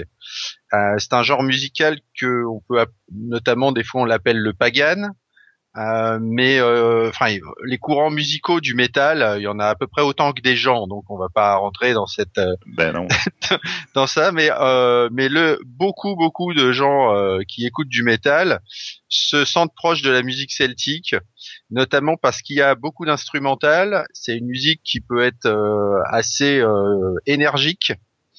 les paroles de chansons, notamment dans dans euh, l'historique, on va dire, de, de la balade euh, irlandaise, euh, c'est souvent des chansons qui sont assez déprimantes ou alors complètement fun. On, on, passe vraiment de, de l'un à l'autre. Ouais, ça se voit surtout dans les chansons irlandaises. Il y a des trucs hyper tristes ou alors super drôles qui sont parfois chantés par le même groupe. Euh, et les métalleux ont toujours été assez proches de la musique celtique. Alors moi, d'autant plus que j'ai grandi en Bretagne une partie de ma jeunesse. Sur le coup, j'avais pas trop capté que j'aimais bien l'ambiance euh, celtique, mais euh, plus tard, bah, quand j'ai commencé la musique, je me suis assez rapidement tourné vers euh, la musique celtique, après être passé par le métal, et donc après j'ai mélangé les deux, évidemment. OK. Bah, c'est ça, c'est peut-être un courant, je te dirais, qui est pas très courant. Ben, il n'est pas courant par ici. Parce que justement, on n'a pas le je dirais, on n'a pas l'historique celtique ici. Donc, nous autres, on voit peut-être des. On les voit comme deux courants très séparés, mais en fin de compte, vous autres, vous les mélangez un peu les deux. Ouais, alors vous avez la Nouvelle-Écosse quand même, euh, qui, est très euh, courant celtique, il me semble, non? Oui, oui. La Nouvelle-Écosse, effectivement, ils ont un, background effectivement celtique assez fort. Mais ouais, ouais. il y a peut-être pas beaucoup de euh, diffusion. Voilà, donc euh, effectivement, nous en Europe, on a beaucoup de groupes euh, nordiques, on a des groupes anglais, des groupes irlandais évidemment, euh, des groupes d'Europe de l'Est même qui font du du métal et du celtique en même temps. Bon, nous, on avec le Naël Band, on est resté sur une musique assez portable et assez acoustique. Donc on est plus sur le côté celtique, voire même médiéval mais euh, on ne rechigne pas de temps en temps à passer en mode métal parce que on est quasiment tous euh, soit des auditeurs, soit des gens qui jouent du métal. Donc euh, voilà. Ouais. Ben, c'est comme je l'ai vu, je pense que c'est-tu mon ancêtre Gurdil, justement dans ton SoundCloud, là, que je l'ai vu dernièrement, il est en métal. Là.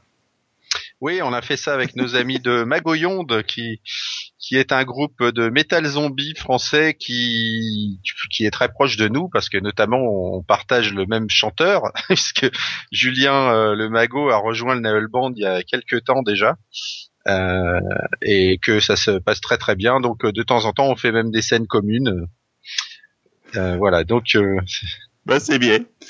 Ah, ok, bon, on, on, va rentrer donc en 2001 tu commences à vouloir faire, en fin de compte, ben, c'est quoi, qu'est-ce qui te motive à partir de Donjon de Naralbuck?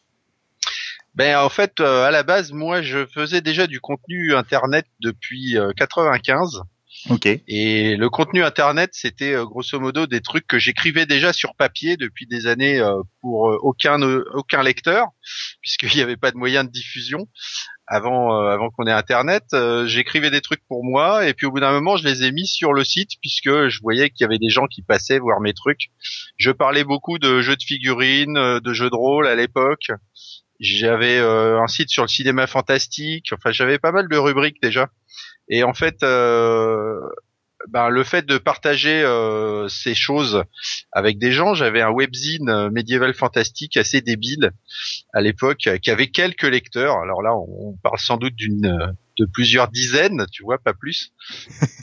Il y avait donc un petit peu de monde sur mon site, et puis un jour, enfin c'est plusieurs jours en fait où il s'est passé des trucs, notamment le, jour où j'ai commencé à écouter François Pérus, ça devait être en 98 Euh, ça a mis du temps à faire le chemin dans ma tête, puis euh, on avait beaucoup de, de petites capsules euh, qui étaient qui, qui, passaient sur les sur internet. les, enfin, il y avait des sites qui pirataient François Pérus en fait, puisque beaucoup de gens n'ont pas la radio. Et en fait, moi j'ai connu parce que quelqu'un passait ça dans une LAN party. Et donc en fait après voilà, je me suis intéressé à l'artiste et et au bout d'un moment, je me suis dit tiens, c'est bien d'écrire des choses. Euh, François Pérus ne fait pas de, de capsule sur le jeu de rôle. Euh, et donc, euh, ben, je pense pas que ça gênera qui que ce soit si moi j'en fais, sachant que bon, je pensais pas intéresser grand monde à l'époque. Euh. voilà, donc euh, quelques, je me suis dit les quelques personnes qui sont sur mon site, ça va peut-être les amuser. Donc j'ai fait ça euh, assez vite fait dans mon sur mon ordi où j'avais un tout petit peu de matériel d'enregistrement, j'avais quasiment rien. Euh, les premiers épisodes ont été assez laborieux à enregistrer puisque j'avais ni matériel ni connaissance. Et puis au fur et à mesure du temps, voilà, ça, je me suis euh, construit euh, une méthode de travail, un studio, etc. Mais bon, à l'époque, c'était vraiment très accidentel. Hein. C'était tiens, on va faire du jeu de rôle à l'audio avec des petits personnages rigolos et voilà après, euh, voilà, tout, tout, le reste qui est arrivé euh, grâce aux gens qui sont venus en masse euh, écouter ça, qui m'ont écrit, qui m'ont soutenu, etc.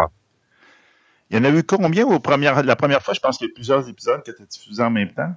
Le premier Oui, les trois, les trois premiers, il me semble, j'ai mis en ligne.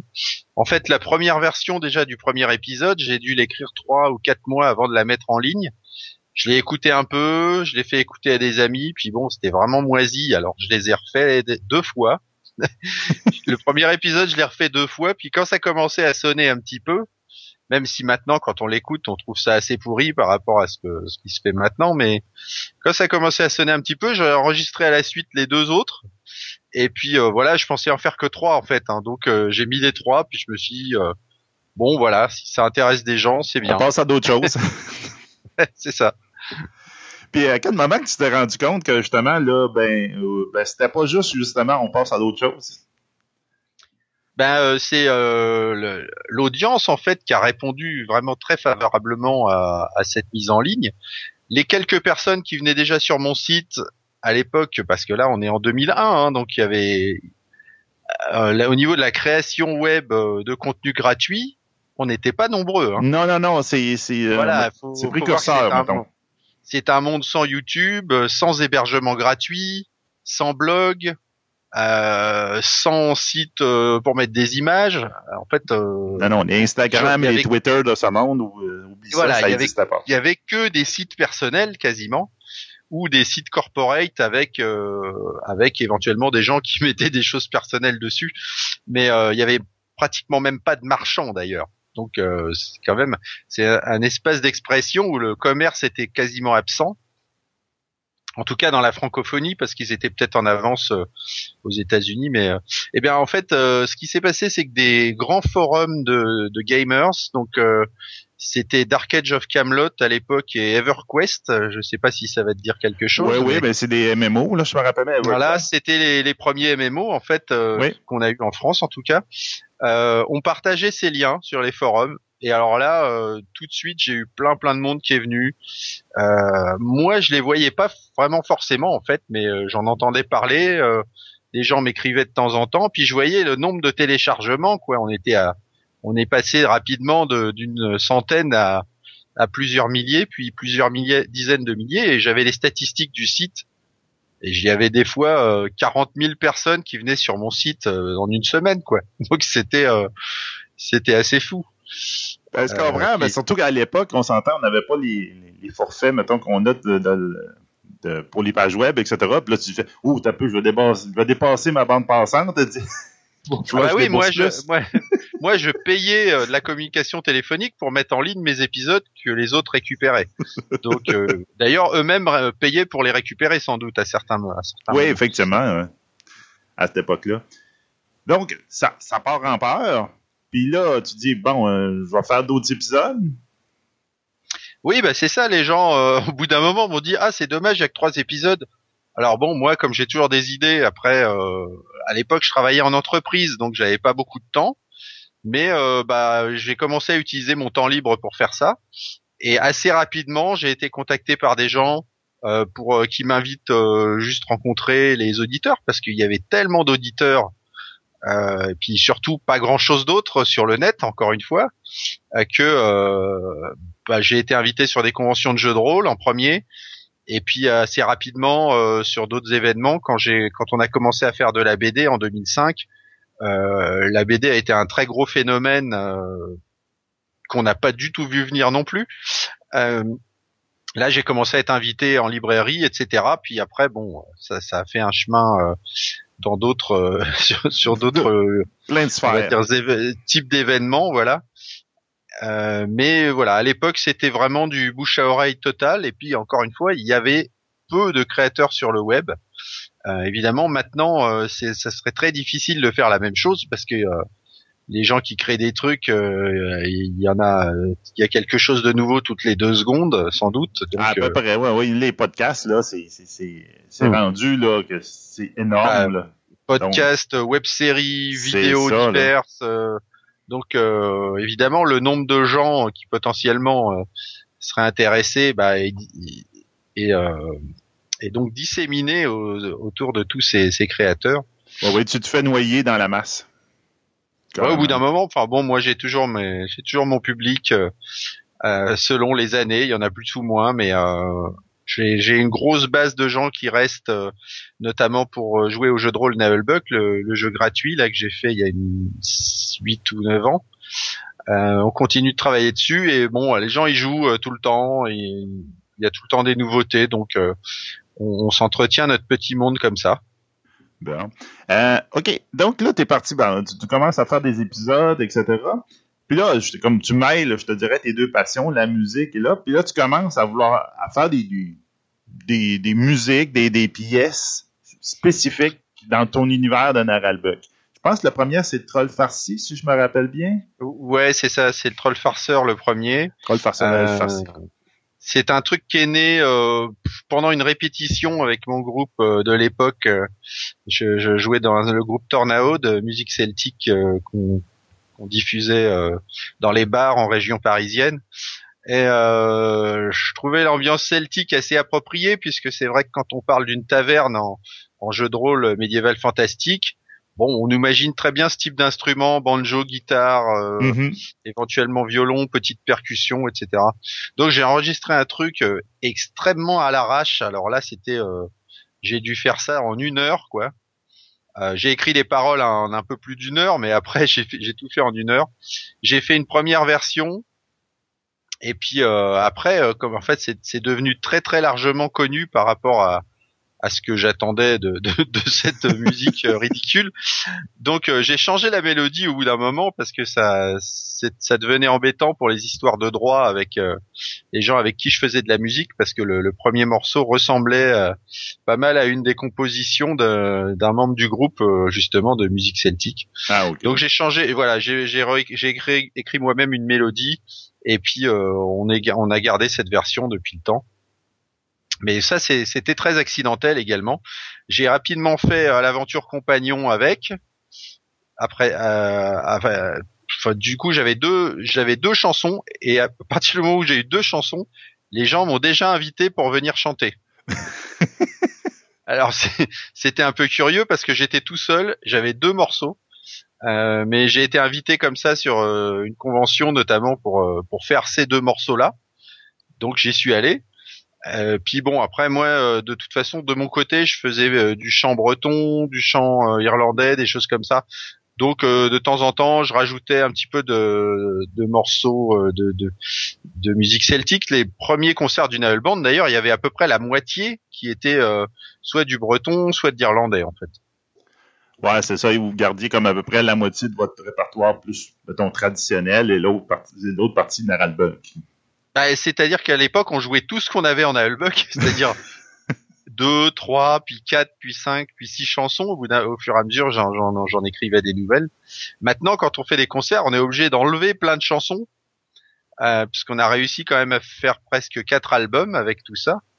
Euh, bon, on est obligé de trier pas mal, d'enlever beaucoup de choses. Euh, Et euh, bon, on est arrivé à un stade où ça devient difficile de faire des nouvelles chansons parce qu'on est obligé de virer des anciennes que les gens veulent à tout prix écouter et que euh, enfin tu vois c'est comme certains groupes il y a des chansons tu peux pas les enlever du set quoi. C'est ça ouais, les, les, les grands de ce monde effectivement ils se frappent tout le temps à ça. Ils aimeraient ça jouer leur nouvelle chanson leur nouvel album mais au bout de la ligne de monde ouais. veulent entendre la vieille du premier album. C'est ça. Alors nous on n'est pas très snob hein. Euh, on a on a euh, on a beaucoup de chansons. Alors il y a des groupes des fois ils ont deux chansons que les gens veulent absolument écouter. Nous on en a une dizaine et plus. Ouais, voilà. Donc, euh, deux, bon, on, on, joue avec euh, celle-là, et puis de temps en temps, on met une nouvelle ou on met euh, bah, un truc euh, qui sort de nulle part, comme euh, récemment là, deux, deux fois, j'ai joué ma, ma reprise de François Pérus pour pour lui faire un petit un petit hommage. Voilà. Puis après, ça va être un autre truc.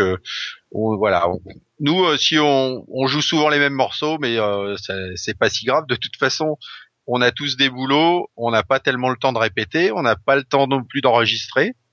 Donc, quand on arrive à faire des nouveaux morceaux, déjà, on est content. Ben oui, c'est ça. Parce que comme je me rappelle, pour ceux qui étaient au concert de, quand vous étiez venu au Québec, là, dit euh, le capitaine Flamme à la à la cornemuse. À la, cornemuse, ouais. ouais, ben ça c'est des voilà, c'est des trucs qu'on a fait. Mais je, ouais, je m'en souvenais même pas. des trucs qu'on a fait euh, tous les ans. Il y a toujours un truc bizarre. Euh. Ben c'est ça. Tu l'insères là, puis là tu te dis bon, regarde, le monde aime ça, tant mieux. ouais, ouais. Donc t'es parti de tout seul à, à, te faire inviter pour chanter deux chansons. Puis là, tu décides, là, à un moment donné, tu commences à te trouver ça long tout seul, mettons, sur une, sur une scène. Puis là, tu vas te chercher des amis pour euh, monter le ben, Naral Band. Ouais, un, jour on nous a vraiment invités pour faire un vrai concert, et donc là j'ai dit bon, euh, je vais pas y aller tout seul. Alors comme moi je joue plein d'instruments, euh, à la rigueur pour enregistrer, j'ai pas besoin d'être plus que un. Ok. Euh, donc euh, je, je, peux vraiment enregistrer beaucoup de choses tout seul. Après au niveau des voix c'est un petit peu galère parce que ça s'entend pas mal quand t'es tout seul. Euh, mais bon, tout ça, euh, je peux le faire à distance, etc. Après, pour jouer sur scène, être tout seul, bon, il y a des gens qui aiment bien. Moi, euh, c'est pas forcément mon truc. Donc, j'ai contacté des potes pour monter ce concert. Et c'est quand on est arrivé le premier jour du concert, il y en avait qui s'étaient jamais vus dans le groupe. Hein. Donc, on a tous répété à distance et on a fait le, premier concert, enfin les deux premiers concerts d'une album, exactement comme ça, c'est-à-dire en sortant du métro, euh, avec une écoute chez soi et un petit peu de répétition, répétition chez soi, et on a directement joué sur scène. Le genre de truc que les gens font pas en général. Non, mais je, te dirais que ça tombe dans l'esprit chaotique de, dans ah bah oui, C'est très chaotique. Alors, ce qui s'est passé, c'est qu'on a eu l'impression de jouer extrêmement mal. D'ailleurs, euh, c'était sans doute le cas. Il y avait plein de trucs qui allaient pas et tout. Euh, voilà. Après, on avait du public parce qu'il y avait déjà à peu près 400 personnes à notre premier concert. Bah, c'est quand même bon. Bah oui, pour un groupe qui est né 25 euh, minutes avant en descendant du métro, c'est pas mal. c'est quand même bon. Donc il y avait du monde. Déjà, c'était notre première surprise. On a joué nos trucs. Et à la fin du concert, alors là, euh, c'était euh, c'était le bazar pas possible parce qu'on était dans un endroit qui n'était pas prévu pour jouer. C'était un salon de jeux de rôle. Donc déjà, on a bloqué la moitié des allées et tout. C'était une catastrophe organisationnelle. Mais surtout, il y a plein de gens qui sont venus avec des cartes de visite, euh, des emails et tout, nous dire ah, contactez-moi, ça m'intéresse, on veut vous faire jouer, machin. Et à partir de ce jour-là, on a été invités sans arrêt depuis bah, le, on a fêté nos 15 ans du Navel Band là euh, en décembre. Donc ça fait 15 ans qu'on est invité à la suite de ces concerts. Alors évidemment, depuis on a fait mieux, euh, on, on, on a répété et tout ça, mais euh, tout est tout est parti de là en gros sur le sur le Navel Band. Bon. Et là, tu disais tantôt, tu disais qu'il y avait quatre volumes, il avait quatre albums que vous avez, vous avez fait. Là, moi, je me rappelle très bien de À poil dans la forêt. Et euh, euh, t'appelles quoi le Et la machine taverne. C'est le premier? La machine taverne, c'est le tout premier. Ça, c'est les deux. En fin de compte, vous êtes venus au Québec justement faire vos concerts comme pour la promotion de ces deux albums-là. C'est ça. Alors, à, poil, euh, à poil dans la forêt, il a une histoire rigolote, c'est que en fait, le Québec, c'est le premier endroit où on l'a joué. Oh, on a eu l'exclusivité. Ouais, et à tel point que en fait, euh, quand on est parti de Paris en avion, on l'avait toujours pas répété cet album. C'était que je l'avais enregistré pratiquement tout seul chez moi. Donc en fait, euh, on est parti, on a répété dans l'aéroport, on a pris l'avion, on n'a pas répété dans l'avion parce que les gens aiment pas trop. Non, on a répété, on a répété dans l'aéroport à l'arrivée. Euh, on a répété dans le bus qui était conduit pour qu'on aille au concert. Et après, on l'a joué. En fait, euh, on a, on avait tellement pas le temps parce que tout le monde travaillait à cette époque et tout. Ben oui. Euh, que en fait l'album on l'a eu à peine fini qu'on était déjà chez vous. Donc vous êtes les premiers à avoir entendu une bonne partie des morceaux de À poil dans la forêt. OK. Puis il y en a eu deux autres après. Ça, je les ai moins entendus parler parce que comme il n'y a pas eu l'aspect promotion au Québec, il y en a un qui c'est le grimoire audio. Si tu as des musiques là-dessus? Parce qu'avec le nom, ça a l'air plus comme euh, supplément ben, audio de, euh, des aventures de Naralbuck. Non, le grimoire audio, en fait, c'est euh, c'est une espèce de compilation de nos deux premiers avec plein de morceaux inédits. Euh, en fait, à l'époque, euh, les gens voulaient absolument qu'on fasse un disque. On n'avait pas non plus beaucoup de temps, mais on voulait pas euh, les arnaquer en faisant un disque en mettant juste des morceaux des deux autres. Donc, ce qui s'est passé, c'est qu'on a réfléchi pour faire un truc sympa. Et donc, on a fait, par exemple, dessus, il y a l'aventure compagnon dans une version studio puisque le premier avait été enregistré avec des moyens euh, techniques épouvantables. Donc euh, je l'ai réenregistré plus propre avec tous les membres du Nail Band, puisque à l'époque, quand j'ai fait l'aventure compagnon, j'étais tout seul aussi. Ben oui. Donc là, il y a plusieurs voix, plusieurs instruments, un petit peu, c'est mieux mixé, etc. Euh, plein de petites chansons courtes, on a deux ou trois chansons nouvelles. Donc en gros, c'est un demi-album avec euh, les chansons des premiers. Ok. Et celui d'après, t'as pas le niveau. Là, c'est vraiment un disque complet qu'on a fait. Euh, c'est notre troisième disque, on va dire. Voilà. On en a trois et demi des disques en gros. Ok. Comme tu disais, c'est chaotique. C'est chaotique, exactement. Ça sont disponibles. Mettons que si je voulais, moi, au Québec, à mettre la main dessus, est-ce qu'il y a-t-il un moyen de, de mettre la main sur ces albums encore? J'en ai aucune idée. Ouais, hein? c'est difficile, hein? Je suppose qu'il faut demander à Naulbuck au Québec euh, si eux, ils ont des, filières. Est-ce ben, que de temps en temps, ils ont importé nos, nos produits euh, pour pouvoir euh, aider à leur diffusion? C'est ça. Ben, on mettra le lien dans, dans le podcast. On pourra mettre le lien pour euh, Québec. Là, puis on, on, je me renseignerai pour avoir l'information. Bon, ben, regarde, pour cette chronique-là, je pense qu'on va, on va s'arrêter là. C'est un peu ce que je me disais. On va parler un peu de la genèse de Naralbuck, puis après ça, on va parler un peu de la musique. Puis là, je te dirais, dans la prochaine, on va rentrer euh, dans euh, le monde de, de explose et se diversifie et euh, prend une tournure, comme tu disais un peu tantôt. J'ai été surpris. ah oui, il se passe beaucoup de choses, oui, c'est sûr.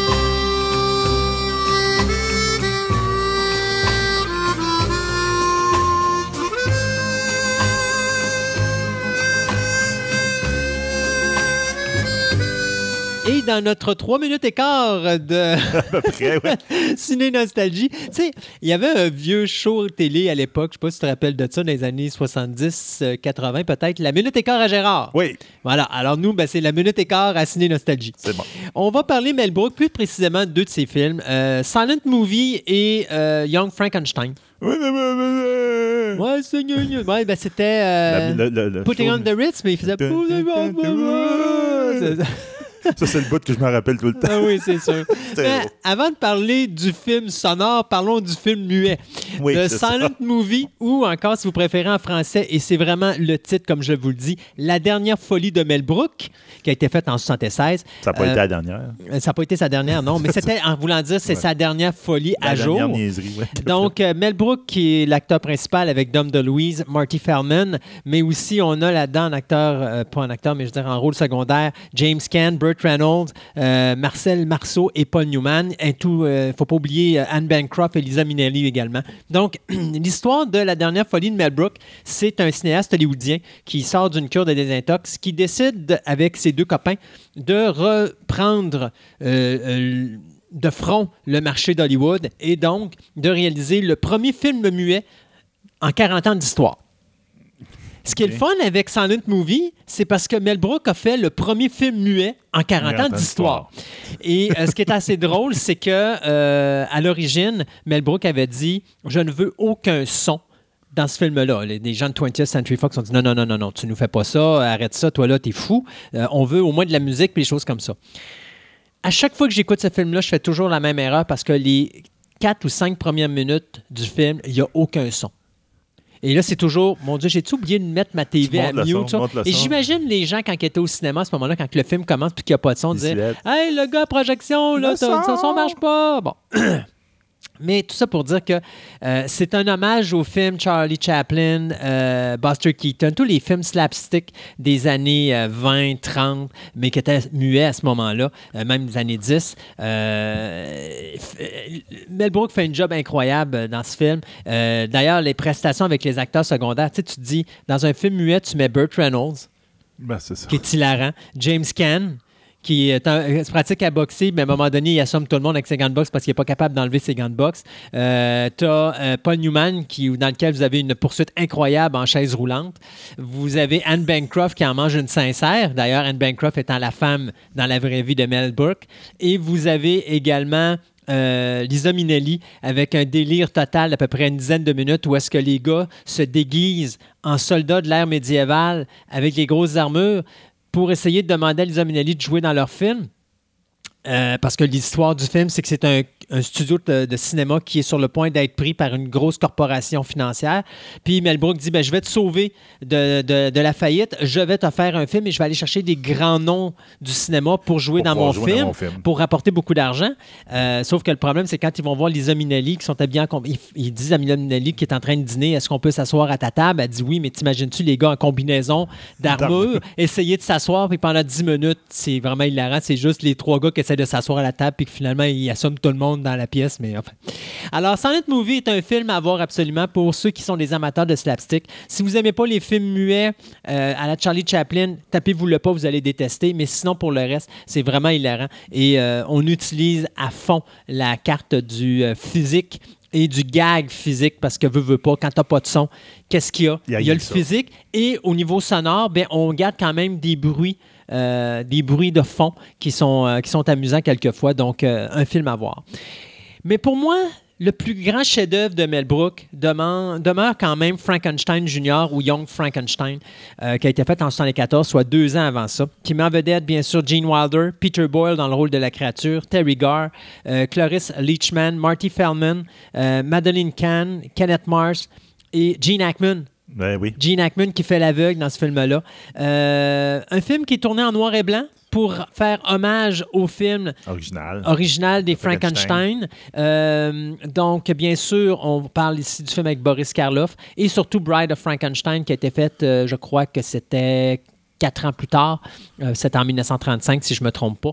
Donc, vraiment un hommage à ces deux films-là le plaisir de Young Frankenstein, c'est Frankenstein? ouais, le docteur Frankenstein, jusqu'à ce qu'il accepte ses origines. Mais le plaisir de Frankenstein, c'est le petit délice des dialogues. Euh, un film à voir en version originale si vous êtes capable de comprendre l'anglais. les dialogues sont vraiment mourants, mordants. Euh, l'interprétation justement entre Marty Feldman et euh, Gene Wilder quand on arrive à la station de train où est-ce que les deux ça joue avec leur nom parce qu'il y en a un qui s'appelle Frankenstein, mais l'autre s'appelle Igor parce qu'à cause de ses yeux exorbitants. Exorbitants, oui. Mais le, petit délice au niveau des dialogues, c'est vraiment sublime. L'histoire, ben, c'est très simple. C'est un professeur d'école en biologie qui euh, est un descendant direct des Frankenstein, mais lui décide de s'appeler Frankenstein parce qu'il ne respecte pas ce que sa famille a fait à l'époque. Euh, sauf qu'à un moment donné, il gagne un héritage et cet héritage-là, ben, c'est qu'il a le château original de son père, ou avait eu, euh, ben, pas de son père, mais de son arrière-arrière-grand-père, dans lequel il avait eu les expériences d'origine pour créer la créature. Et à un moment donné, bien, il tombe dans le panneau et il découvre les notes de ce dernier. Il décide de créer sa propre créature. Et donc, ça donne en fait que la créature en question est, Écoute, il la présente dans un show musical, justement avec Putting on the Ritz, qui doit chante, mais la créature ne sait pas parler. C'est ça, exactement.